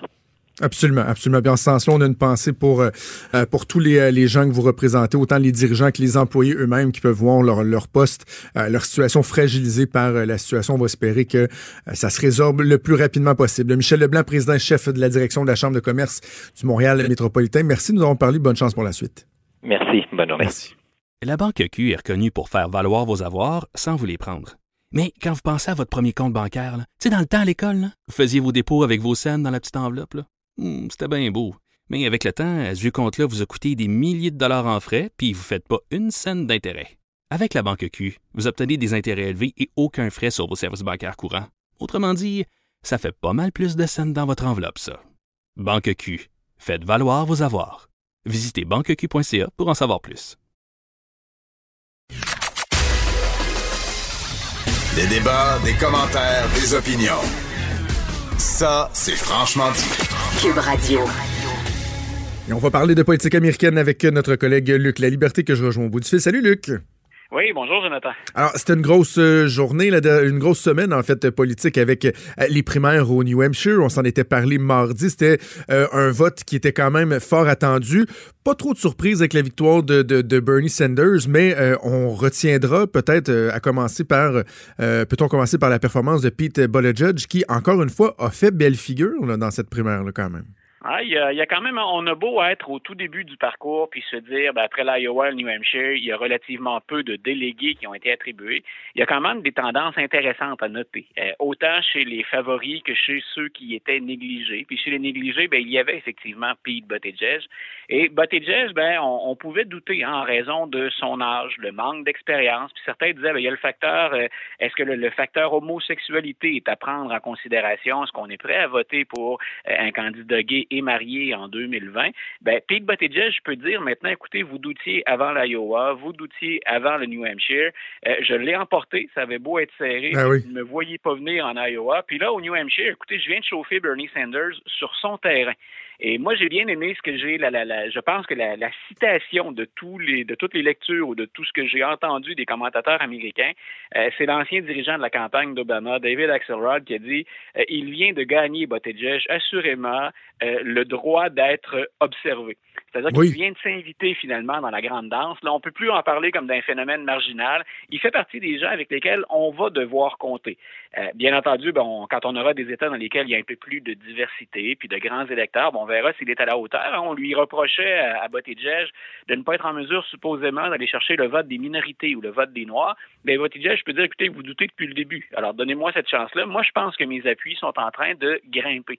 Et même Bernie Sanders, qui avec raison peut dire, écoutez, je suis le gagnant, euh, ben, même Bernie Sanders doit être un peu déçu de sa performance au New Hampshire. Il est premier, mais c'est un État qui était fait sur mesure pour lui. Ben oui. Non seulement il y a la proximité avec le Vermont, mais c'est un État où des idées plus progressistes, là, il avait littéralement écrasé Hillary Clinton en 2016. Donc, il y avait plus d'adversaires, il y avait plus d'adversaires cette fois-là, mais c'est un terrain, c'est son terrain, ça, Bernie Sanders. Donc, que quelqu'un comme Buttigieg ou encore même au troisième rang, Amy Klobuchar puisse euh, obtenir leur bonne part de vote. D'ailleurs, notons au passage que les deux centristes ont obtenu plus de résultats que les progressistes. Ben, ça, ça nous donne des éléments de réflexion intéressants. Souvent, j'ai l'impression que la position d'être dans le siège du négligé, là, le fameux underdog, est une position qui peut être plus confortable que dans, dans le siège du favori. Là, on le voit avec Joe Biden, euh, avec Bernie Sanders, qui connaît pas des résultats aussi bons que ce qui était prévu. Des fois, d'être le négligé, ça devient même une espèce d'argument de, de vente. Là. Oui, oui, négli- à me négliger. Moi, je vais continuer à vous surprendre. Ben voilà, puis c'est quand tu es dans le siège du meneur, puis c'est le vrai, c'est vrai pour les équipes sportives, c'est vrai dans, dans, dans un nombre de domaines, c'est que tu ne peux que décevoir quand on t'attend très haut dans les résultats. Donc, il faut livrer la marchandise constamment. Dans le cas de Buttigieg, c'est quelqu'un qui, grosso modo, arrive de nulle part. Donc, tu ne peux que surprendre, ou encore, les gens vont se dire, ben, on n'attendait pas plus que ça, c'est un peu normal. Euh, donc, Klobuchar et Buttigieg au New Hampshire peuvent dire, ah, vous devez maintenant compter avec nous. Les deux qui sortent du New Hampshire euh, vraiment amochés, c'est Joe Biden. Joe Biden, c'est vrai, parce que M. Biden, il est en mode panique. Il était même pas au New Hampshire pour euh, Oui. le dévoilement des résultats. Il était déjà en Caroline du Sud. Puis on le voyait très bien, le appuyer très fort sur la contribution des minorités, des hispanophones et des Noirs en Caroline du Sud. Euh, mais moi, je négligerai pas aussi la gifle qu'a reçue Elizabeth Warren. Euh, Madame Warren, là, avant Noël, euh, mettons le mois avant Noël ou les dernières semaines avant Noël, Madame Warren, il y en a plusieurs qui la voyaient devant Bernie Sanders chez les progressistes. Et là, il y a deux catégories, là, si on essaie de diviser ou de, de, de regarder quel échantillon là, sont, sont importants. Euh, visiblement, les progressistes au New Hampshire lui ont largement préféré Bernie Sanders. Ça, c'est tout un message. Et de l'autre côté, ben, elle n'était pas inconnue hein, au New Hampshire. C'est l'État voisin du sien. Elle est sénatrice du Massachusetts. Et, elle se disait, ben, je vais au moins aller chercher le vote des femmes. Et ce qui est intéressant, c'est intéressant pour Mme Klobuchar, moins pour Mme Warren, ben, c'est que les femmes lui ont préféré Amy Klobuchar. Et c'était euh, particulièrement intéressant, moi, je trouve, d'écouter Elizabeth Warren le soir de, appelons ça comme ça, de sa défaite ou de sa contre-performance. Euh, alors qu'on la sentait beaucoup plus agressive auparavant, puis en mode attaque. Euh, elle défiait Bernie Sanders, elle défiait M. Biden, elle a osé aussi défier Pete Buttigieg, de lui a reproché euh, ses antécédents le milieu de, de, de, des firmes de conseil. Donc, Mme Warren, cette fois-là, elle a joué les rassembleuses et le ton avait vraiment diminué. C'était, c'était pas un discours de concession, c'était pas un discours d'abandon, mais on sentait que la soirée avait été très, très difficile et que maintenant, ses yeux, c'était plus important de se serrer les coudes qu'elle de se démarquer nettement. Comment on peut l'expliquer, ce- cette chute-là? Est-ce que c'est que finalement, le- c'est l'indifférence? Est-ce qu'elle a fait des faux pas, Elizabeth Warren? Moi, je pense surtout que c'est la, la c'est la grande force de Bernie Sanders chez les progressistes. Peut-être que, et ça, écoute, il y, a quelques sondages qui vont dans ce sens-là, mais il n'y a rien de, de, de, déterminant qui permet de trancher. Madame Warren, elle fait un peu première de classe. Euh, c'est-à-dire, hein, c'est quelque part l'élite intellectuelle. Elle est hyper préparée, euh, mais elle n'a jamais vraiment, là, sauf quelques rassemblements, soulevé un enthousiasme équivalent à celui que Bernie Sanders provoque. Et on se rend compte, autant Donald Trump a un noyau très dur de fervents partisans, Bernie a les mêmes de son côté. Donc, il a des partisans aussi solidement ancrés, là, et eux, c'est moins même une course démocrate que nous sommes Bernie. Et Bernie Sanders joue là-dessus. Ce qu'il dit aux démocrates, c'est vous trouvez peut-être que je suis trop à gauche, mais regardez à quel point je peux faire sortir le vote. Bien sûr, les stratèges démocrates vont lui répondre oui, mais vous nous apportez de nouveaux électeurs, combien allez-vous nous en coûter dans certains États parce que vous allez être trop à gauche? Ça, c'est la donne qui embête avec Bernie Sanders. C'est vrai qu'il soulève l'enthousiasme et un peu comme M. Trump est capable d'aller chercher des électeurs qui ne se présentent pas aux urnes habituellement, ben, M. Sanders, lui, il peut avancer ça. Mais en même temps, quand on regarde où se décide l'élection, puis ça, on y revient continuellement, est-ce que dans les États pivots, dans les swing states, on aime mieux un candidat comme M. Euh, Sanders qui peut sortir de nouveaux électeurs, ou encore est-ce qu'on va miser sur ce qui nous apparaît être la prudence traditionnelle? Et là, je glisse tranquillement vers Michael Bloomberg. Oh. Si les candidats centristes, si les candidats centristes chez les démocrates ont tous une part, soulèvent tous une part d'inquiétude. J'ai parlé de Buttigieg pour son manque d'expérience, pour certains facteurs qui pourraient l'affecter peut-être. Si Amy Klobuchar ne soulève pas de l'enthousiasme, de l'enthousiasme non plus, euh, est-ce que M. Bloomberg ne devient pas plus intéressant, lentement mais sûrement? Et M. Bloomberg, ben, son nom n'est apparu encore nulle part. Il est troisième dans les sondages, Jonathan, en n'ayant participé à aucun débat et en ayant euh, volontairement sauté les votes du New Hampshire et de l'Iowa. Donc, est-ce qu'on serait pas prêt du côté des, démocrates de se dire, ben, écoutez, Bloomberg, il y a quand même dans sa plateforme ou dans ses idées euh, des législations euh, accrues, des, un contrôle plus sévère des armes à feu. il a insisté comme maire de New York sur les soins de santé. C'est quelqu'un qui est pro-choix, c'est pas un pro-vie. Donc, il y a un certain nombre de mesures comme ça où on se dit, on est capable de vivre avec Bloomberg. Donc, je dis pas que c'est fait, je dis pas que c'est Bloomberg qui va affronter Trump, mais gardez-le à l'œil. Mais en même temps, Luc, ce que, ce que, ce que je voyais cette semaine, c'est qu'il y a quand même des squelettes dans le placard de, de Michael Bloomberg. Tu peux peut-être expliquer à nos auditeurs euh, ce qu'est le stop and frisk et pourquoi euh, ça met euh, Michael Bloomberg sur la défensive. Ouais, ce qu'on a, ce a dévoilé, c'est un enregistrement, c'est une discussion de Michael Bloomberg avec ses conseillers dans lesquels il exprime clairement l'idée, mais les statistiques l'appuient. Le problème, c'est comment on le dit quand on se présente. Mais il dit, écoutez, les, gens qu'on reconnaît coupables, qu'on arrête, puis qu'on retrouve constamment dans certains crimes, ce sont des hispanophones et des noirs. Donc, on l'entend dire ça aux membres de son équipe, et ça réfère entre autres à ce qu'on appelle le stop and frisk. C'est ceux qu'on arrête plus systématiquement et qu'on fouille systématiquement. Ben, à New York à l'époque, il s'agissait de noirs beaucoup plus que. C'est du profilage, dans le fond. Voilà, c'est une forme de profilage. Et ça, on le reprochait pas juste à Bloomberg, on l'avait reproché à Giuliani auparavant. Euh, et ça devient très difficile à gérer pour les services de police de New York qui ont commis quelques bourdes importantes dans ce dossier-là. Et le, et le maire donne l'impression d'avaliser tout ça, c'est-à-dire de donner son appui à ça. Et Bloomberg a eu beau s'expliquer, une fois que la, la, la, la bande sonore commence à circuler, ben c'est troublant. Mais M. Bloomberg a travaillé très fort. En l'espace de 48 heures, quand je dis M. Bloomberg, c'est la gigantesque équipe dont il s'est entouré. Ils sont allés chercher des appuis des membres du caucus noir à la Chambre des représentants. Donc, il essaie de faire contrepoids. C'est vous me reprochez le stop and frisk, euh, puis c'est vrai que c'est embêtant, le hors contexte, ce que vous avez comme, euh, comme extrait à dévoiler sur moi. Mais regardez, moi, le vote des Noirs, je peux compter, les membres du caucus noir m'appuient. Donc, il est allé chercher trois appuis de taille. Et ça, ben, c'est important, parce que autant Joe Biden dit, ben, attendez, la Caroline du Sud, parce que là, il y a beaucoup de minorités, puis elles m'appuient, ou elles appuyaient Obama, puis je suis capable d'aller chercher ce vote-là, ben, autant Bloomberg doit faire la preuve, effectivement, qu'il n'a pas de handicap ou qu'il n'accuse pas un trop sérieux retard. Donc, il y aura la Caroline du Sud à la fin du mois de février. Puis ensuite, le 3 mars, ben là, M. Bloomberg, lui, il a tout misé là-dessus. Donc, il a dit, j'ai investi, il a 2 milliards euh, supposément sur la table. Et cette semaine, il y a de plus en plus de gens qui disent il est prêt à rallonger 2 milliards supplémentaires. Voyons donc. Et, et son équipe ratisse déjà euh, les 14 États qui vont voter le 3 mars. Donc, ça va être particulièrement spectaculaire. Puis une fois de plus, hein, c'est long le parcours. Des fois, on se dit, mais est-ce qu'ils vont finir par se décider? Ils ont encore le temps, les démocrates. Là. Ils sont pas dans l'urgence immédiate, mais on a hâte de voir quelle tendance va dominer. La tendance plus centriste ou encore la tendance plus progressiste. Et pour l'instant, il n'y a que Bernie qui incarne le progressisme dans les candidats qui se sont démarqués. Bon, parlons un peu du président américain parce que lorsqu'on s'est parlé mardi, euh, on a discuté de la sentence qui attendait Roger Stone, euh, l'ancien euh, conseiller proche de Donald Trump, ce personnage plus grand que nature. Et là, il y a eu toute une série de, de, de controverses qui impliquent des interventions du président des États-Unis qui s'exprime sur la sentence, sur le traitement euh, qui a été réservé à Roger Stone. Et là, le procureur général des États-Unis, Bill Barr, qui lui s'est retrouvé sur la défensive aussi et qui a même reconnu que les tweets de Donald Trump l'empêchaient de faire son travail comme il faut, quoi. Écoute, moi, ça, c'est une des choses que je répète depuis l'entrée en fonction de Donald Trump. S'il tweetait moins, il y a un certain nombre de politiques controversées qui seraient passées, j'oserais pas dire comme du beurre dans la poêle, mais auxquelles on aurait moins porté attention. Et c'est le président qui braque les projecteurs sur ces mesures les plus controversées.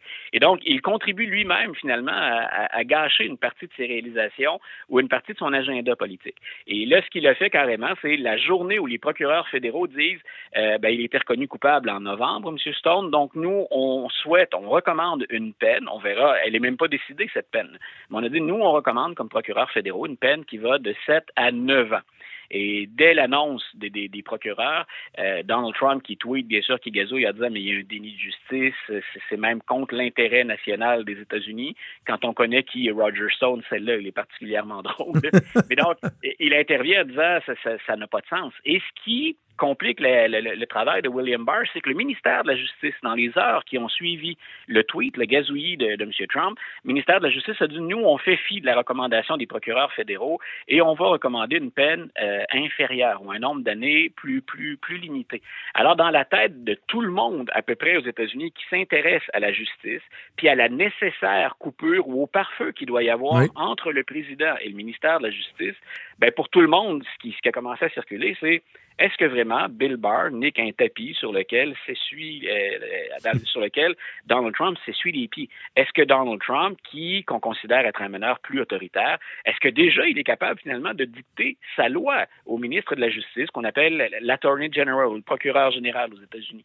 Et William Barr a senti euh, la soupe suffisamment chaude pour y aller de, de deux gestes. Un, j'accepte d'aller témoigner au Congrès pour m'expliquer, ce qui est déjà, ce qui est déjà intéressant. Le ministre de la Justice qui va s'asseoir devant des représentants on devine que les démocrates l'attendent de pied ferme. Et de l'autre côté, ben, il a senti le besoin hier soir dans une entrevue de dire, écoutez, euh, les tweets du président, c'est comme le temps que ça cesse, ça rend mon travail impossible. Donc, euh, c'est un des principaux alliés de Donald Trump, William Barr. Il lui a été très fidèle, ou en tout cas, on n'a pas senti de dissension entre les deux hommes. Euh, au contraire, on considère même qu'il a protégé le président, mais lui-même doit constater qu'on est rendu à un point où ça ne se défend plus euh, et qu'au plan de l'image, ça envoie un très, très mauvais message. La Maison-Blanche qui a dit non, non, il n'y a pas de problème là, avec ses commentaires, sont en bon, sont en bon terme et le président a le droit d'exprimer ses, ses, opinions comme n'importe quel autre citoyen, comme si, comme si c'était défendable. Voyons donc, voyons donc. OK, bon, on va suivre ça en fait de semaine, on s'en reparle le mardi. Luc, je te souhaite un excellent week-end. Un bon week-end à toi aussi, bye. Merci, salut. La Banque Q est reconnue pour faire valoir vos avoirs sans vous les prendre. Mais quand vous pensez à votre premier compte bancaire, tu sais, dans le temps à l'école, vous faisiez vos dépôts avec vos scènes dans la petite enveloppe. Hmm, c'était bien beau. Mais avec le temps, ce vieux compte-là vous a coûté des milliers de dollars en frais, puis vous ne faites pas une scène d'intérêt. Avec la Banque Q, vous obtenez des intérêts élevés et aucun frais sur vos services bancaires courants. Autrement dit, ça fait pas mal plus de scènes dans votre enveloppe, ça. Banque Q. Faites valoir vos avoirs. Visitez banqueq.ca pour en savoir plus.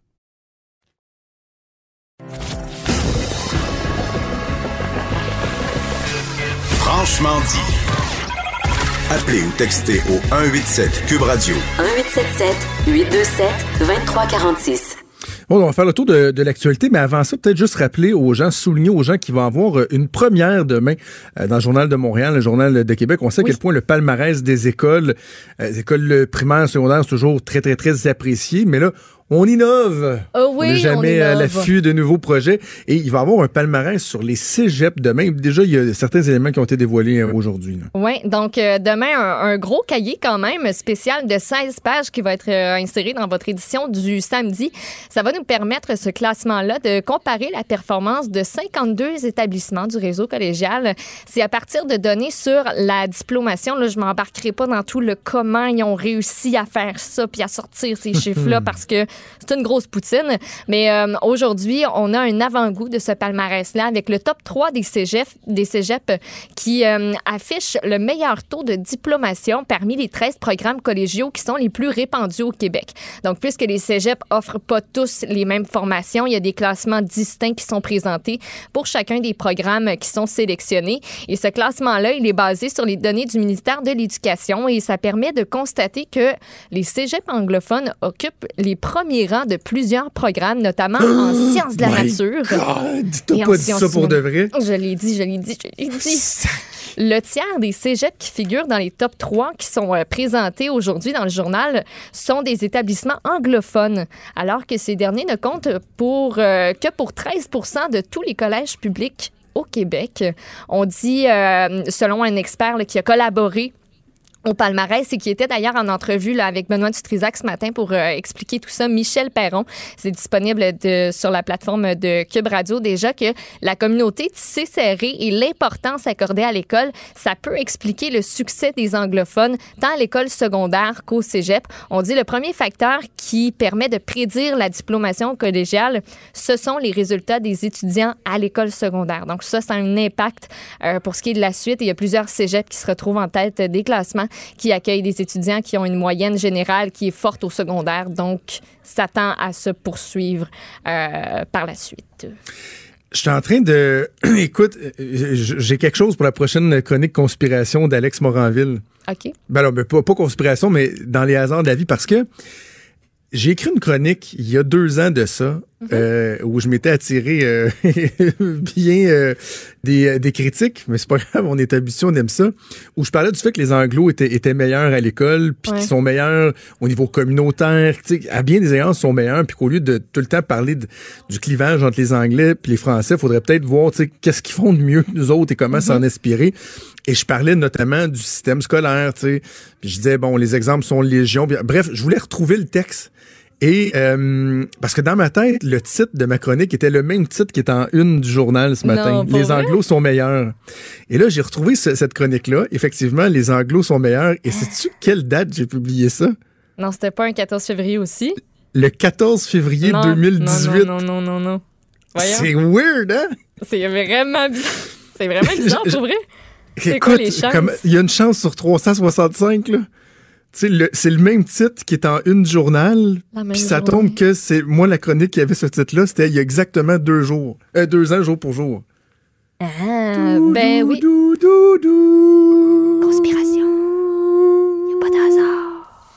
Je sais pas si Sébastien Ménard, euh, qui est euh, le responsable de ce projet-là, le rédacteur en chef du Journal de Québec, je sais pas Mhm. s'il est, il est à l'écoute, je sais que souvent il nous écoute, mais Sébastien, c'est un, c'est tout un hasard.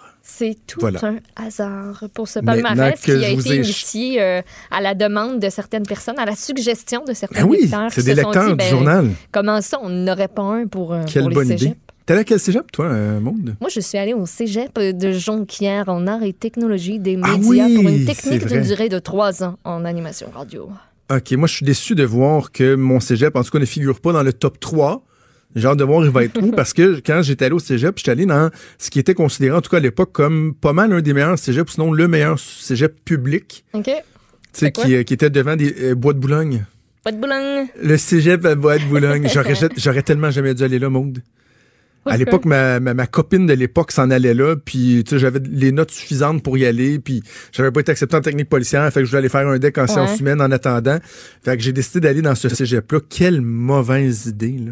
Ah, ouais, hein? C'est, ah, je- j'en ai rushé. J'ai fait mon deck en deux ans et demi plutôt qu'en deux ans. J'ai Ah. fait une session de plus. Euh, non, j'ai vra- vraiment pas aimé. Euh, vraiment pas aimé, mais c'est un, bref. C'est un bon, c'est un bon cégep. Genre de Moi, voir où sais- il va être dans le palmarès. Moi, je sais pas trop, il va se retrouver où, mais il peut comme pas être dans un top 3 parmi les différents programmes parce que c'est comme un programme qui est unique en province. C'est ça, c'est spécialisé. Ouais, Ce sera exact. peut-être pas euh, comptabilisé. La, Mais c'est un très bon la- cégep. Bref, on va lire ça avec beaucoup d'attention euh, demain. Euh, le bateau au Japon qui était en quarantaine, euh, il commence. il y a- en tout cas, il y a certains développements. Il y a des gens qui vont pouvoir, euh, s'ils le souhaitent, débarquer du bateau enfin. Exactement. Donc, on parle du Diamond Princess qui est arrivé à Yokohama le 3 février dernier. On comptait à bord 3711 passagers qui sont en quarantaine depuis. On a des Canadiens, hein, mais surtout un couple de Québécois qui est à bord, Diane et Bernard euh, Ménard, qu'on suit à travers tout ça. Et on apprend aujourd'hui que les autorités japonaises ont commencé à évacuer du bateau de croisière certains passagers qui sont âgés et de santé fragile qui ont été testés tous négativement au COVID-19, donc le coronavirus. On aura donné la, on aurait donné en fait la possibilité aux gens âgés de 80 ans et plus d'être relogés sur la terre ferme. On comprend que si on offre la possibilité, euh, les chances sont pas mal de 100 que les personnes concernées disent euh, oui, qui je qui veux va sortir dire non, je veux rester dans ma cabine? personne. Les euh, premiers d'entre eux qui ont quitté euh, le navire sont montés aussitôt dans des bus au rideau fermé avec des chauffeurs qui étaient en grosse combinaison de sous de il y avait pas de peau. On parlerait de 11 personnes mais on ne sait pas qui ils sont et si d'autres allaient quitter le bateau aujourd'hui. On se fait bien avoir de commentaires de ce côté-là. Aucune idée s'il y a des Canadiens ou encore si nos Québécois dont je parlais ont pu sortir. Je suis allée vérifier et j'ai lu que Madame Ménard, elle est âgée de 75 ans et elle, elle a une condition de santé qui est plutôt particulière. On se rappelle, il fallait qu'elle ait des médicaments qui arrivaient, euh, qui sont arrivés là, vraiment juste à point parce qu'elle était pas mal short dans ses, euh, dans ses affaires.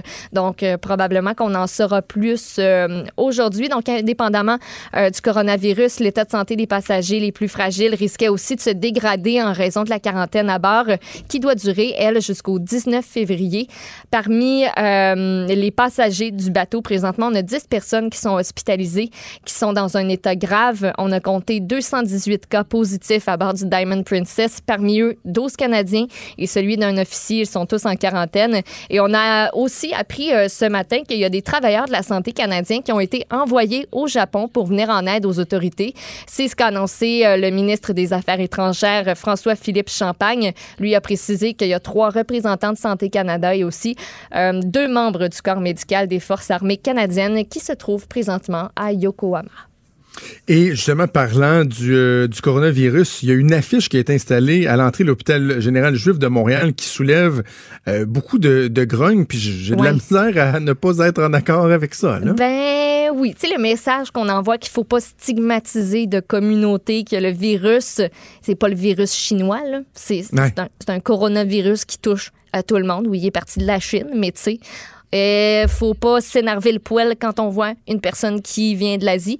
Il y a une affiche en mandarin qui est installée à l'entrée de l'hôpital général juif à Montréal qui, euh, qui a soulevé la grogne, entre autres, sur les réseaux sociaux.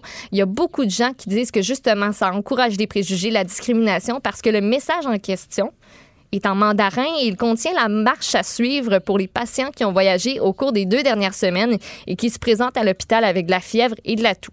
Faut dire que la même affiche est aussi présente en français et en anglais, mais il y a l'instigatrice d'une publication, entre autres sur Facebook, euh, qui concerne la pancarte, euh, la fameuse pancarte en mandarin, qui s'interroge sur l'utilité de cette fameuse pancarte dans un contexte où l'épidémie de COVID-19, elle a débuté en Chine. Elle provoque déjà de fortes réactions discriminatoires envers les personnes d'origine asiatique. Et dit, moi, je pense que de l'écrire en mandarin, ça montre surtout, ça montre surtout le manque de considération. C'est comme si l'hôpital tentait de cibler une population en particulier. Et pour sa part, l'hôpital général juif a tenu à rappeler qu'il est situé dans un quartier multiculturel et que le seul but de l'affiche, c'est de bien informer la population. Attends une seconde, j'ai quelque chose pour toi. Oui. c'est une très mauvaise conseillère. Puis la peur, là, elle fait faire des affaires qui n'ont pas de crise de bon sens. Ah ben voilà. Je voulais juste sortir le. Fallait pas de juste le crise de bon sens du docteur. Arruda. Parce que j'allais dire, comme dirait le docteur Arruda, ça n'a pas de crise de bon sens. Oui, en effet. Donc, euh, c'est euh, l'avis partagé par plusieurs personnes sur les Mais en réseaux même temps, c'est sociaux pas uniquement en mandarin, tu sais. Il l'a en français, il l'a en anglais aussi. Donc, mais c'était-tu nécessaire? On se pose la question. Ouais, ouais, ouais. Eh, Peut-être euh, un petit retour sur euh, l'émission JE hier. Euh, bon, on avait reçu? Denis Thériaut pour en parler. Oui, je l'ai, euh, je l'ai regardé avant de me coucher hier soir. C'est pas une bonne idée de regarder ça avant de se coucher. Non, pas tant. Quel- j'ai fait la même affaire. Ça shake, hein? C'est traumatisant, c'est dégueulasse de voir. Oui, parce que JA, on se rappelle, s'est rendu à Sosua, qui est en République dominicaine, et c'est une destination sexuelle reconnue pour ses nombreuses prostituées qui sollicitent les touristes dans les rues à toute heure de la journée. On a entre autres interrogé un Québécois qui disait c'est carrément un, gros bordel ici. On y a retracé un Québécois qui aurait une attirance pour les jeunes filles, qui fait l'objet d'une enquête de la Sûreté du Québec présentement. C'est un membre de l'équipe de JA qui a donné rendez-vous à celui qui s'appelle simplement Jean-Paul. On tait son nom de famille en disant l'avoir déjà rencontré durant un précédent voyage. Lui portait une caméra cachée et pendant une discussion qu'ils ont eue ensemble au bord de la plage, bouteille de vin et tout, Jean-Paul a confié avoir eu une relation avec une écolière du secondaire. Il dit le matin, j'allais avec elle dans un petit, dans un petit hôtel, puis l'après-midi, je l'amenais à l'école. C'est aberrant et le petit hôtel en question loue des chambres à 20 pièces pour les touristes qui peuvent pas amener les prostituées et les jeunes filles dans les complexes tout inclus. Et lorsque Denis Thériault est allé à sa rencontre de Jean-Paul à son retour au Québec, lui a refusé de lui accorder une entrevue. La SQ entreprend son enquête sur les actes qu'il aurait commis à Sosua.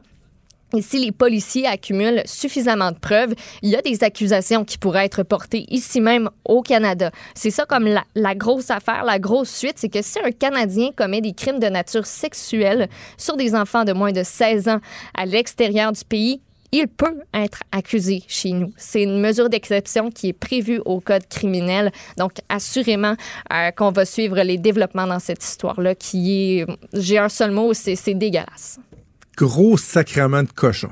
Puis on a présenté le cas d'un autre Québécois qui, lui, a été condamné. Euh, là, présentement, euh, tu sais, lui, euh, il, a, il, est décédé. Là, il avait une maladie, il est décédé en 2017. Mais les détails, c'est dégueulasse. Ce monsieur-là, ce qu'il faisait, ce qu'il avait en sa possession en termes de pornographie juvénile, ce qu'ils ont découvert quand ils se sont rendus à sa chambre qu'il louait à ce soir, des photos partout sur les murs, c'est dégueulasse. Et je trouve, on avait parlé avec Denis Thériault hier, je trouve que le reportage euh, fait œuvre utile en ce sens qu'il fait pas juste nous exposer une réalité, là, mm. mais espérons que ça va donner un petit peu peur euh, oui, à, à, des gens qui... qui... ont cette idée-là, qui mm -hmm. se disent, mais aller euh, scraper des vies dans un autre pays en me disant que quand je vais revenir chez nous, je vais être correct, je vais avoir ma petite madame, mes petits-enfants, ma petite job ou ma ouais. petite retraite. Non, ça non, non, pas gros ça, pervers, cochon dégueulasse, ça se peut Mm. que tu te fasses pogner, puis j'espère que tu vas te faire pogner. Oui, puis ça ouvre les yeux aussi sur, tu sais, on est 300 000 Québécois quand même à choisir cette destination soleil-là. Puis quand on arrive tu sais, d'habitude, moi, je suis allée l'année passée en République dominicaine. Tu sors de l'avion, tu rentres dans un autobus, l'autobus t'amène à ton tout inclus. Oui. T'es parqué là pour la semaine, tu repars en autobus, il t'amène à l'aéroport, puis c'est tout ce que tu vois. Mais moi, j'en avais aucune idée que ce soit, ça existait, puis de quoi ça avait l'air. Puis ça m'a Ouais. ouvert les yeux sur cette réalité-là qui est incroyable et pas dans le bon sens. Moi, j'y vais dans deux semaines en République dominicaine. Euh, semaine de relâche, on a une petite vacance familiale là, en République. Puis tu sais, ça va être ça, là, le resort. On sort pas, euh, on sort pas de, de, de l'hôtel puis tout ça. Mais faut que je- quand même, je te raconte l'anecdote qu'il Ouais. y a deux ans de ça, euh, la seule fois que je suis parti euh, dans le sud tout seul. Euh, J'étais vraiment à bout, là. Je, je cumulais les émissions le matin, l'après-midi, le journal, la télé, un dégât d'eau à la maison. Puis j'étais à bout, puis ma blonde a Ouais. dit, T'as une semaine de vacances, garde, pars. Pas tant. Euh, fait que je me suis pris un cinq jours dans un resort en République dominicaine. Moi, je suis plus habitué d'aller au Mexique. Et des gens m'avaient dit, ben, tu sais, les Dominicains sont un petit peu moins sympathiques que les Mexicains de façon générale. Un peuple un petit peu euh, plus stoïque, euh, tu sais, euh, moins avenant et tout ça. Mais là, j'ai réalisé, toi, en arrivant là-bas, que d'être tout seul dans un resort, le fait que je dînais au restaurant tout seul, que Mhm. j'étais tout seul à la plage, que je, je soupais tout seul au restaurant avec ma petite tablette pour lire des livres. Et moi, j'allais là pour marcher, manger, dormir. Essentiellement, Ouais. c'était ça. Mais clairement, j'étais jugé, Maude. Ah ouais? Parce que je pense qu'il y a une méfiance envers le phénomène du tourisme sexuel. Et le fait que j'étais un, un homme adulte tout seul dans le resort, puis que j'arrivais, puis genre, euh, just for one? Tu sais, tout seul pour Ah, il c'est me regarder comme. J'avais un service très sec, très rapide, succinct, là. Ah ouais. Pas de Ah, vous êtes seul, nanana. Alors que ma blonde, Ouais. un an après, vu que on je décide de lui retourner l'appareil, je vais vas-y tout seul en vacances. Hey, elle, elle, se faisait parler, elle se faisait même traiter aux petits oignons parce qu'elle était toute seule. Moi, euh, non. Il y avait, mais en même temps, on peut les comprendre, avoir une méfiance. Ils le voient, eux sont là, là, eux, quand ils finissent leur chiffre le soir, ils vont dans les rues. Il y en a Ouais. qui doivent être près de Sosua, puis ils, ils connaissent cette réalité-là, ils connaissent peut-être même des gens qui sont touchés par Mhm. par ce phénomène-là. Euh, donc, c'est carrément, carrément dégueulasse. Et juste avant d'aller en pause, un petit mot, parce qu'on n'a pas eu le temps d'en parler avec Emmanuel Latraverse. J'en ai glissé un mot avec Richard dans, dans, dans, dans le pont entre nos deux émissions. Mais Guy Nantel, là, Ouais. on, on va se calmer les jambes, là, le poil des jambes. Calmez-vous, là. Non, mais tout le monde est excité, là. Oh, Guy Nantel, Guy Nantel. Hi, As-tu vu ça, Guy Nantel? Wow, hey, Guy Nantel. Hey, puis allez pas dire qu'un humoriste, là, hein, pas sûr que ça va faire un bon politicien. Franchement, il a le droit autant que tout le monde. Puis juste les exemples qu'il a donnés. Là. Il a donné euh, François Paradis, qui est président de l'Assemblée nationale, qui était animateur à TVA. François Paradis a été quelques années député dans l'opposition. Il a appris le travail des députés puis de politiciens. Ensuite, son parti a été Mhm. élu. Il a vu, il a été vu comme étant un bon candidat pour euh, devenir euh, président de l'Assemblée nationale. Gabriel Nadeau-Dubois a dû organiser une grève. Attends, organiser une grève. Le gars, comme pas mal de trucs qui l'ont préparé à ça, la vie publique, le débat, les entrevues, la game médiatique. Il a été préparé, Gabriel Nadeau-Dubois. Puis, c'est quoi, même Justin Trudeau, qu'on dit c'était juste un prof de théâtre, il reste qu'au niveau de la diplomatie, des affaires étrangères, son passé, le fait que son père a Ben, été premier ministre pendant de nombreuses années, il a baigné là-dedans. Mhm. Je, dis- je- je dis pas que ça fait de lui un bon premier ministre, c'est pas ça que je dis. Je dis juste qu'il y a certains aspects, dans les trois exemples qu'il a donnés, qui pouvaient les préparer. Est-ce que lui, le fait qu'il fait de l'humour politique, le fait qu'il a écrit un livre qui s'intéresse au Québec, est-ce que c'est des atouts pour lui? Absolument, je suis pas en train de dire le contraire. Je veux juste dire que, tu sais, moi, je me garde juste une petite gêne. Parce que ce que j'ai vu hier, c'est pas ça qui m'a convaincu, assurément pas. De faire un scrum, euh, pas de texte préparé, avec euh, des phrases très générales où Ça on vient tout mélanger ensemble. Ouais, ouais, tu sais. Ça faisait notre euh, de moi, napkin un peu. ça n'a pas de constitution parce que l'égalité des sexes, puis la laïcité, puis l'environnement, tout mélanger ça ensemble, sans nécessairement d'avoir de structure, je trouve qu'on s'impressionne à pas grand-chose. Ça me semble sans dit long sur nos standards maintenant en, matière de qualité de politicien. Puis j'ai- J'ai rien contre Guy c'est un de mes humoristes préférés. J'ai vu son dernier spectacle et je suis pas en train de dire qu'il sera pas bon ou qu'il est pas bon. Juste en train de dire, on peut-tu attendre avant de donner le bon Dieu sans confession? Là? Mais c'est ça, voir ce qui va se passer. On est, c'était le jour 1 hier de sa campagne. Exact. Est-ce que c'est un bon communicateur? officielle. Oui. Est-ce que c'est un bon communicateur? Assurément? Est-ce qu'il part avec une longueur d'avance? Oui, je le pense. Mais au niveau des idées, parce qu'essentiellement, c'est supposé d'être ça le focus, là, les idées, ce qu'il a proposé, je vais attendre avant de, de- de triper comme tout le monde, d'embarquer dans le. Ouais. là. Oh, Guy, Guy, Guy, la Guy Mania. la Nantal Mania. Ça, c'est une autre affaire. Son, son communiqué euh, bourré de fautes, nous, on en a parlé un petit peu hier, mais à peu près personne en fait état dans les médias aujourd'hui. Puis souvenons-nous, Brian Brulotte, on l'a-tu niaisé, le candidat conservateur qui avait des fautes sur sa plateforme en français? Ben oui, solide. Qui avait fait une faute dans une publicité, on a dit que c'était pas sérieux, puis on le ridiculisait. Mais Guy, c'est un humoriste, fait que c'est correct que son équipe soit même pas capable de titrer Lol. leur communication avec son Ouais. bon nom de famille. tu sais. Ouais, c'est Guy. Je- Ceux qui disaient là, quel lancement incroyable, j'ai une petite divergence Ouais. d'opinion. Moi, j'aimerais ça savoir. Peut-être que l'information a été dite et que je suis passée à côté euh, dans cette mare d'informations à propos de Guy Nantel. Mais euh, c'est très personnel, là, mais je suis pas tout seul dans cette situation-là. Euh, admettons, j'ai des billets pour aller le voir en spectacle. là. Moi, j'étais censée aller le voir la journée de la journée de la tempête. Mais finalement, ben, pas aller parce qu'on n'est pas sorti de chez nous. On est des gens prudents. Hein? Euh, on voulait surtout pas m'avoir dans le chemin, moi qui conduis euh, si lentement. Euh, donc, euh, mais oui, il va les donner pareil. Ben oui, Ben oui, oui, ben, à moins que le. Ah. Ben, ce qu'on avait compris, c'est que le DGE lui avait donné un avis Ouais. favorable à son questionnement, à savoir s'il pouvait continuer. Ça veut pas dire qu'il n'y a pas d'autres candidats qui vont pas soulever des questions, parce que M. Nantel qui espère que ça va être une course propre, propre, propre, propre, propre, propre, propre, propre, puis qu'il n'y a pas personne qui va rien dire sur l'autre.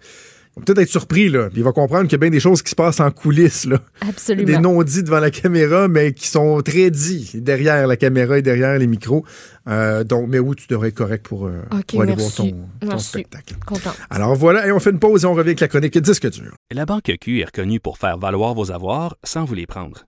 Mais quand vous pensez à votre premier compte bancaire, tu sais, dans le temps à l'école, vous faisiez vos dépôts avec vos scènes dans la petite enveloppe. Hmm, C'était bien beau. Mais avec le temps, ce vieux compte-là vous a coûté des milliers de dollars en frais, puis vous ne faites pas une scène d'intérêt. Avec la Banque Q, vous obtenez des intérêts élevés et aucun frais sur vos services bancaires courants. Autrement dit, ça fait pas mal plus de scènes dans votre enveloppe, ça. Banque Q, faites valoir vos avoirs. Visitez banqueq.ca pour en savoir plus. Franchement dit. Jonathan Trudeau. Et Maude Boutet. Appelez ou textez au 187 Cube Radio 1877 827 2346. Cube Radio. Cube Radio.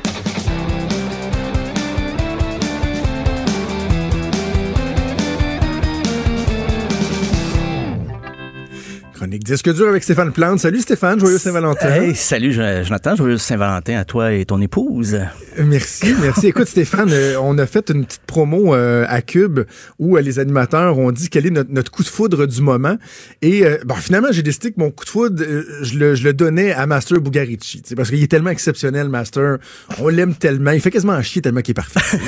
Je- donc, j'ai donné mon coup de foudre à Master, mais j'ai beaucoup hésité parce que mon, autre- mon coup de foudre aussi du moment, c'est Billie Eilish. Mais je trouvais ça weird d'un gars de 38 ans qui aurait dit dans une capsule promo que son coup de foudre, c'est une jeune fille de 18 ans. Ben, tu viens de le Fait dire. Je me suis gardé une petite gêne parce que c'est quelque chose de très, très, très euh, objectif, de très platonique. Tu aimes l'artiste. Oui, Et l'artiste. voilà. Et là, Billie euh, Eilish qui, euh, qui a fait plaisir à ses fans hier en, en- en nous présentant sa, sa nouvelle tune qui va être la chanson thème de James Bond. Et oui, c'est la, la pièce titre No Time to Die. On va écouter d'ailleurs un extrait de- du film qui va sortir en avril. Fool me twice.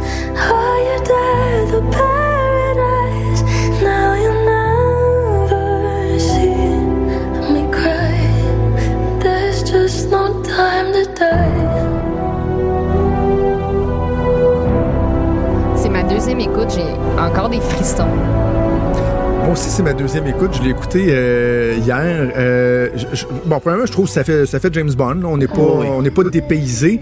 Il y a une petite affaire sur Billie Eilish que, que j'aime beaucoup, là, puis qu'on fait des blagues avec ça. Des fois, je suis un petit peu tanné qu'elle chante à la pointe des orteils. tu sais, je Ça pense, pense qu'elle a, déranger elle a une, elle a une bonne voix, mais c'est toujours comme ça. Elle nous susurre. Oui, c'est vrai. Mais c'est hot pour elle et son frère. C'est c'est comme Oui. un accomplissement pour Ben eux. oui. C'était un de leurs rêves. Eux autres, ils ont dû capoter quand on les a approchés pour dire euh, By the way, euh, voulez-vous faire la musique pour 007, le nouveau On film? va y penser, là, on a les Oscars, puis on a les Golden Roses. Toi, t'as trouves comment la toune, euh, Stéphane? Ben, C'est moi, toi je spécialiste? Non, mais je, je l'aime bien. Puis j'avais des images en tête déjà pour le générique, le Ouais. fameux générique. Euh, je trouve que ça se prête très bien. Et, écoute, il y, y a 7 millions. Déjà, là, sur YouTube, 7 millions d'écoutes. Et ce matin, Wow. c'était, tu fais un refresh là, sur ta page YouTube, puis le chiffre grossit toujours. là. Ben, C'est, comme une pétition. Sur les euh, plateformes de streaming, ça doit être, euh, ça doit exploser aussi. Là. Ça doit être assez, euh, assez populaire. Elle était très attendue cette chanson. oui, c'est pas vraiment. des- Écoute, le, le, tu- le nombre augmente tellement en temps réel que ça me fait penser à quand euh, Dominique Champagne a lancé le pack. là, Ah oui, oui, c'est ça. Ah, ça montait, le tac, tac, tac, tac, les signataires. C'est pareil, Tu fais pareil, pareil. toujours des comparaisons à Dominique Champagne dans chronique à Stéphane. Billie T'es Eilish et Dominique Champagne. C'est toujours ici que ça se passe. Pour de vrai? Je te J'ai jure. pas remarqué. Moi, j'ai- moi non plus, j'avais pas remarqué, mais, euh, Je vous jure. mais Dominique a remarqué. Non. Ah, Dominique nous écoute pas. Mais c'est la Saint-Valentin. Alors, voilà. Hein? Voilà. Mais oui, c'est la Saint-Valentin, parce qu'on faisait une petite parenthèse, Ben, parce qu'on s'est fait plaisir avec Billie Eilish, mais absolument. c'est la Saint-Valentin. Et qui dit Saint-Valentin dit toune kitten d'amour. Oui, euh, mais j'ai pensé en premier lieu euh, à ces cœurs esselés qui aujourd'hui vont se taper les feeds Facebook de leurs amis en couple depuis toujours, Ah. les belles paroles d'amour et tout ça. Euh, j'ai une pensée pour eux, pour ces, ces célibataires, endurcis ou non. Euh, mais j'avoue là, que j'y vais pas avec des chansons là, de, de, de 5 à 7 speed dating. là. C'est, c'est vraiment plus... Peut-être que je fais juste tourner le, le fer dans la plaie parce que c'est des chansons qui, euh, qui vont vous faire sortir vos mouchoirs. Parce qu'il y a d'autres personnes, sachez, euh, Cœurs esselés aujourd'hui, là, sachez qu'il y a d'autres interprètes, des artistes qui ont souffert pour vous, avant vous. Et je commençais avec Garou et la pièce Seul. Le titre dit tout. Ah, je l'aime, Garou. On va écouter ça. Celui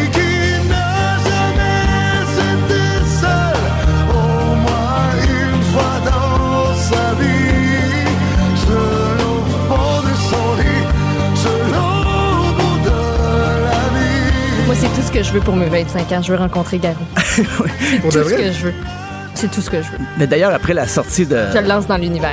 La- après, la, après la sortie du single Seul, j'imagine qu'il était moins seul après dans ses tournées, dans ses chambres d'hôtel et tout ça. Euh, un autre exemple de chanson là, qui, qui peut faire de la, de la peine, mais en même temps, on peut euh, se sentir complice. Joe Dassin, Il y a des amoureux. Le Jardin du Luxembourg. Ils remontent distraitement le tapis roux que l'automne a déroulé devant eux. Et puis il y a moi. Je suis seul. J'ai Les oreilles saignent. Je suis seule. encore un jour sans amour. Stéphane, te dire le nombre de fois dans ma vie que j'ai fait des jokes avec les chansons typiquement françaises qui sont exactement comme celle-là. là. C'était c'était un running gag que j'adorais quand j'étais jeune d'improviser des tunes françaises comme ça. là. Nous étions seuls dans le salon, toi et moi. Soudainement, je t'ai déshabillé du regard. Mon Dieu, c'est la même chose. Et nous étions nus! C'est tellement mauvais. Ça tellement cheesy. Ça Ben oui, de bon oui, c'est cheesy. Mais, euh, mais Joe Dassin avait fait une version de 12 minutes. Et il propose ça aux radios, lui. 12 minutes. Les radios commerciales en France ont bien sûr dit non. Va être correct. Fait qu'il a fait euh, une Va faire des petits pains au chocolat. Lai, lai, lai. Il a fait une version de 6 minutes et, et c'est devenu un succès. Mais 6 minutes quand même pour la radio, euh, encore aujourd'hui, c'est très, très long. Euh, Prochain exemple du côté plus euh, les power ballads des années 80, c'est Scorpions, qui était considéré à l'époque comme un groupe heavy metal en 84. Aujourd'hui, euh, ça, ça passerait plus pour du hard rock. A fait une pièce vraiment colleuse, Still Loving You.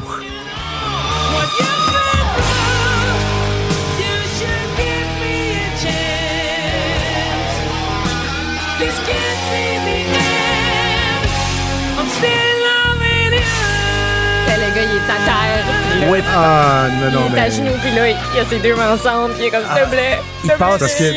Tu parles de, de tourner le fer dans la plaie, mais c'est une tune qui a accompagné beaucoup de soirées de Saint-Valentin, d'après moi. Oui, oui, mais le, le contenu des Ah, paroles oui, oui, oui, est oui. pas jojo. C'est- c'est c'est un peu triste. Moi, je pense souvent à la scène des, des Invincibles. Je sais pas si vous vous rappelez, le, le, le téléroman, c'était sur ben, Comédie là, sur euh, Radio-Canada. Puis Ouais, ouais, ouais. ça finissait avec ça et c'est, je dirais pas la- la- la- le punch final, mais c'est très triste. Et cette chanson-là jouait. Et je me suis mis à la réécouter et j'ai dit pourquoi pas je la mets dans ce, top de cœurs esselés, pour cœurs esselés. Euh, la prochaine, on change de rythme, mais quand même une chanson pour les cœurs brisés. Aki Breaky Dance de Steph Ah non, Cars. mais non. Je vais te faire le dire. Hey, breaking dance. C'est facile à danser. Oublier les ennuis. On tourne, Ah, Il y a 3-4 ans, j'étais euh, à Vegas avec ma blonde. On avait un petit week-end d'amoureux. Et on se, prépa- on se présentait dans je sais plus quel mail, casino, whatever. Puis là, à un moment donné, il y avait comme un attroupement. Puis t'avais un spectacle en plein milieu du hall. Et là, je disais à ma blonde, attends une minute. Attends une minute, c'est Steph Cars? Non, non, c'est pas vrai. Steph Cars était là en Ben train de faire un petit spectacle, une espèce de- d'habit Ah, euh, oui. bleu poudre. Et en tout cas, le temps que nous on l'a regardé, ce qui est pas si longtemps que ça, il n'a pas joué le Aki Breaky Dance. Ah, OK. Parce que Steph, trouvé que c'était brûlé un peu, peut-être. Steph Cars à Vegas, pour moi, je l'imagine plus perdre tout son argent dans les machines que de, que de chanter. Je suis désolé, là, mais C'est tellement chiant. c'est méchant. Non, non, mais. gratuit. C'est. C'est moi qui est méchant d'habitude, c'est Ouais, ouais. Bon, tu vois, c'est- tu te déteins sur moi. Oh, wow. Euh, mais euh, non, ben, je vais être moins méchant pour le, le reste du bloc parce que c'est des, des chansons euh, un petit peu coquines, un peu là. Vous allez voir, c'est on tombe là, dans un autre registre Euh, parce que on a déjà à disque dur fait un dossier sur les albums de Saint-Valentin. Parce qu'une chanson, oui, ça dure trois minutes, mais des fois il faut que le, le plaisir dure un peu. Alors un album, c'est plus de Pourquoi? Je circonstances. comprends pas, Stéphane. Euh, Je. Expliquons, vais t'envoyer un dessin. Un Mais j'ai pris des. Ben, premièrement, Barry White, l'album Stone Gun. J'aurais pu prendre tous les disques de Barry White, mais j'ai choisi une pièce, Never Gonna Give You Up.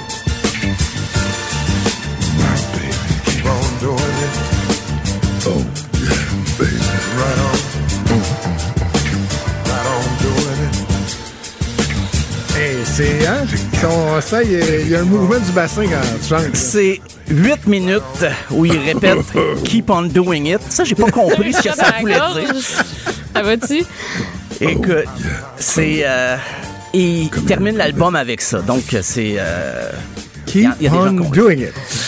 Ah, le prochain d'un rythme un petit peu plus euh, dynamique, mais le titre dit bien ce que ça veut dire. C'est Sex Bomb de Tom Jones. Euh, Make me explode, although the route to go to sex me slow. Yes, I must react to claims of those who say that you are not all Je me souviens quand cette tune là est sortie, là, il y avait comme un malaise à avoir Tom Jones Ah, chanter oui. ça. c'est- Ben, Gros parce- malaise. Tu sais, je pourrais dire, ah, c'est une époque euh, dans laquelle Tom Jones chantait ce genre de chansons, mais non, non, c'est 50 ans de carrière, Tom Jones, c'est ça. Ça va, Maude? C'est des chansons qui chantent. Non, j'ai pas le choix de citer Joanie. Elle vient de nous dire qu'elle les dit? oreilles, elle dit Moi, tu me mets ça un souper de Saint-Valentin, je décalisse. Rien de moins. Ouais, ben, On vient de la perdre. Ben, avec Encore un. Ah Marjolaine, faites de c'était- quoi, C'était une Marjolaine? citation. C'était une citation. Faites de quoi, Marjolaine? C'était une citation. J'ai ouvert des petits guillemets invisibles. Ok, Mais avec un. Avec un euh, Joanie en dessous du boss. oui, je ne Tu sais, comme, euh, comme Sex Bomb, j'imagine que le souper est fini, par exemple. C'est juste dire ça. C'est, on se met dans le contexte. Euh, la prochaine, peut-être justement au souper, My Funny Valentine de Frank Sinatra. But don't change your hair for me. Not if you care for me. Stay, little Valentine, stay. Ça rappelle une tune de James Bond, ça aussi. Oui, c'est de. Ben, dans les premiers, les premiers James Bond, justement, ça, c'était un peu l'ambiance jazz qu'il y avait dans lounge, jazz lounge un peu. Ça me fait penser à du Michael Bublé. Moi, c'est. Un peu. Je dirais plus l'inverse. Michael Bublé me fait penser Ouais, à ben Frank c'est ça, c'est comme l'inverse, ouais. c'est pas, c'était, ouais, c'était pas dans le bon Merci de la précision. C'est le- c'est l'album. L'album s'appelle Songs for Young Lovers. Donc, tout est là. Tout est là. Euh, tout- encore dans le jazz, euh, l'album Love Scenes de Dinah Krall. On va écouter l'album I Miss You So. The hours I spent with you, that lovely afterglow. Chérie, remplis-moi une coupe. Non, mais cette femme-là, tu sais, elle incarne la sensualité, là. Musicalement, là, je veux dire. Puis il n'est pas aussi jeune que Billie Eilish. Donc, c'est c'est ça pour toi. Je peux le dire avec je veux, plus je veux- je veux juste rétablir ta réputation. Je travaille pour toi. Et en terminant, ben, c'est une pièce de. de- C'était en fait sur l'album Double Fantasy de John Lennon et Yoko Ono. Et John Lennon est allé une très belle chanson qui s'appelle Woman. Hardly express my mixed emotions at my thoughtlessness. After all, I'm forever in your debt. And woman, Ah, c'est beau. Et je conseille l'album au complet, le Double Fantasy, là, puis pas juste pour la Saint-Valentin, pour euh, quand vous voulez, pour euh, la, la Saint-Patrick ou euh, même, euh, je sais pas, le, le- le- la Saint-Sulpice, j'ai aucune idée. Donc, euh, c'était mes suggestions, donc j'espère que j'ai pas trop euh, secoué les, les- les- les colonnes du temple, mais bon, c'était euh, à explorer. C'est excellent. Mais je vais en faire une suggestion, moi, Oh, et euh, oui. j'en profite pour saluer au passage une de nos fidèles auditrices. C'est ma tante Carole. Ah! Ma tante Carole, j'ai eu un running Carole. gag dans la famille euh, lorsque j'étais plus jeune sur les albums de Kenny G. Ah, ben oui. Parce que ma cousine avait outé ses parents comme quoi, euh, quand il y avait du Kenny G qui jouait, Ah, ok, ça ok. se pouvait qu'il y Oui, avait oui, des... euh, il y avait de quoi dans l'air, là. C'est Oh, même devenu oui. une expression dans, dans ma famille. Ok. On appelle ça faire du Kenny G. Ah oui. Ben, c'est drôle, Kennedy. Et là, je fais juste penser à ma tante Carole qui entend peut-être ça en ce moment et qui doit me crier après. Euh, je t'entends pas, ta- tantine Carole, je t'entends pas. Je t'entends pas. Fine. Mais Kennedy, si vous, si vous voulez aller euh, voir son compte Twitter, il, il fait beaucoup dans l'autodérision. On peut dire, ah, OK, c'est c'est cheesy, c'est quétaine ce qu'il a fait. Mais lui, on dirait qu'il sait et il rit beaucoup de ça lui-même sur Twitter. Donc, euh, c'est un monsieur qui a beaucoup d'humour, malgré tout. Euh, ça paraît pas dans sa musique, mais quand même. Kennedy, ben, Kennedy. bonne suggestion. J'aurais pu ajouter ça. Voilà. Pour ta Ben, en tout cas, merci pour, euh, pour ta playlist. On va tous passer des belles soirées grâce à toi. Oh oui. Hey, bonne Saint-Valentin. Bon, on se reparle lundi, mon cher Stéphane. À lundi. Bye. La Banque Q est reconnue pour faire valoir vos avoirs sans vous les prendre. Mais quand vous pensez à votre premier compte bancaire, tu sais, dans le temps à l'école, vous faisiez vos dépôts avec vos scènes dans la petite enveloppe. Hmm, C'était bien beau. Mais avec le temps, à ce compte-là vous a coûté des milliers de dollars en frais, puis vous ne faites pas une scène d'intérêt. Avec la Banque Q, vous obtenez des intérêts élevés et aucun frais sur vos services bancaires courants. Autrement dit, ça fait pas mal plus de scènes dans votre enveloppe, ça. Banque Q. Faites valoir vos avoirs. Visitez banqueq.ca pour en savoir plus. Il est franc et nuancé. Jonathan Trudeau. La politique lui coule dans les veines. Vous écoutez Franchement dit. Je suis tout à l'envers, Maude, là. Pourquoi? Ben, ma tante Carole vient de m'écrire, puis Oh il non. paraît que dans mon souvenir sur le Kenny G, on faisait plutôt référence à mes parents dans la joke familiale. Oh! Mais je pense pas, parce que moi, mes parents, là, il y a eu deux accidents, ma soeur puis moi, mais à part de ça, là, je pense Carole, pas. vous tentez de vous défiler. Alors voilà, c'est fait. La controverse qui est partie. Vincent Dessureau qu'on rejoint pour terminer la semaine. Salut Des. Allô, comment ça va? Ça va très très bien Bon. cette merveilleuse journée de Saint-Valentin. Et je veux que tu nous parles euh, d'une analyse scientifique qui a été faite. Il y a quand même un certain lien peut-être à faire avec la Saint-Valentin Oui. euh, sur euh, l'effet de ce qu'on appelle les beer goggles. J'imagine que pour euh, les gens qui ne le, le savent pas, tu vas nous, tout d'abord nous définir ce que sont les beer goggles. Oui, en fait, c'est tout simplement de trouver les gens plus attirants une fois qu'on a quelques bières dans le corps. là. Oh, je te trouve pas lettre. C'est- oui, mais c'est ça. Mais c'est un phénomène qu'on a tous aperçu ou vécu, même personnellement. là. Euh, et, euh, mais la science s'est pas intéressée à ça. Est-ce que ça existe pour vrai? Est-ce qu'il y a vraiment un effet de l'alcool sur notre intérêt pour des gens qu'on ne trouverait pas nécessairement intéressants à jeun? Et... euh, ben, petite étude de l'université anglaise sur le sujet qui a fait quand même un test intéressant. C'est, euh, tu es devant un ordinateur, OK, et on te montre la lettre T qui est soit à l'envers ou à l'endroit, et tu dois à chaque fois répondre à l'envers, à l'endroit. C'est juste pour t'occuper l'esprit. Et pendant ce temps-là, on te montre des photos de gens, soit vraiment jolis ou soit moins. En fait, tout- ça va dans, dans, dans toutes les nuances, là, OK? OK. Et on a catégorisé les photos du plus attirant au moins par un groupe le précédent qui est passé à travers toutes les photos et tout ça. Et euh, au, au départ, on fait ce test-là, donc répondre à des stimuli euh, avec des gens à jeun. Et on remarque que les gens, euh, leur réponse est plus hésitante lorsqu'il y a des photos de gens attirants. OK? Alors, c'est clair que tu vois quelqu'un, toi, euh, Jonathan, tu vois une belle fille passer et tu- ton esprit, que tu le veuilles ou non, c'est pas de ta faute, va naturellement se, euh, se confondre un peu, là. OK? et euh, ça se peut que tu, tu bafouilles soudainement. Euh, et on fait ce test-là, donc il montre bien que oui, l'effet des, des gens euh, jolis est là. Et lorsque les gens ont, puis on a fait le test quand même avec pas beaucoup d'alcool, ça va de, point, de, de 0.01 à 0.09. OK. Donc la plupart peuvent même conduire. Oh, on parle pas du coma éthylique, là. Et euh, ben, ce qu'on se rend compte, c'est simple, c'est que lorsque les gens ont de la boisson dans le corps, tout le monde les dérange. Euh, alors, a un effet pl- planant, donc qui va euh, égaliser tout le monde dans le fait que même les visages qui étaient pas peu euh, attractifs au départ, ben, vont soudainement vous stimuler et vous, euh, vous déranger de ce que vous êtes en train de faire. Alors, il y a un effet là qui est réel sur l'alcool, sur le fait que les gens ben, nous intéressent un peu plus, peu importe s'ils sont beaux ou pas.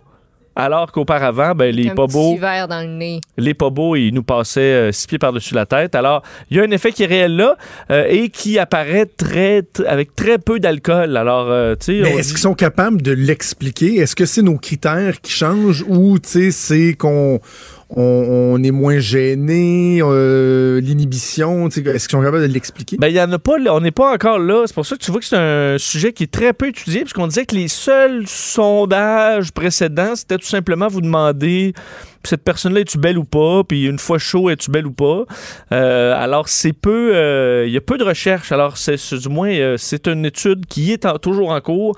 Alors, on aura peut-être plus de réponses euh, là-dessus, mais sachez-le, après deux bières, ben, votre regard s'élargit. Oui. On ouvre nos horizons. Vous ouvrez vos horizons. T'es pas Je suis pas nécessairement surpris d'apprendre ça, là. Je veux dire. euh, non, tu tombes pas à ta chaise. C'est pas comme si on vient de me dire il y a un univers parallèle euh, à côté de chez nous. Là, c'est comme Ah oui, ah ok. Voilà. Euh, D'accord. Euh, parlons du bonheur maintenant. Qu'est-ce qui rend plus heureux Bon. que l'argent? La question est très très bonne, Vincent. Oui, et ça aussi, ça se peut que tu sois pas très surpris. En fait, j'espérais quand j'ai vu cet article-là, OK, bon, qu'est-ce qui te rend plus, plus heureux que l'argent? Et là, ben, écoute, je- quelle est votre, euh, votre idée? Mais là, c'est sûr que c'est le... les gens ont répondu le sexe, c'est sûr. Le sexe, OK, bon, Non. le sexe. Est-ce que c'est le... Jonathan, est-ce que c'est le sexe? Le chocolat. Le cho- OK, le chocolat. eh bien... Je sais pas, faut que je vous raconte que mon, ma blonde est en auto avec mon gars qui devait aller à la clinique aujourd'hui. Ah. Et normalement, on parle pas vraiment de sexe dans cette émission-là. Ça fait trois fois dans l'ouverture du show Ah. à Saint-Valentin.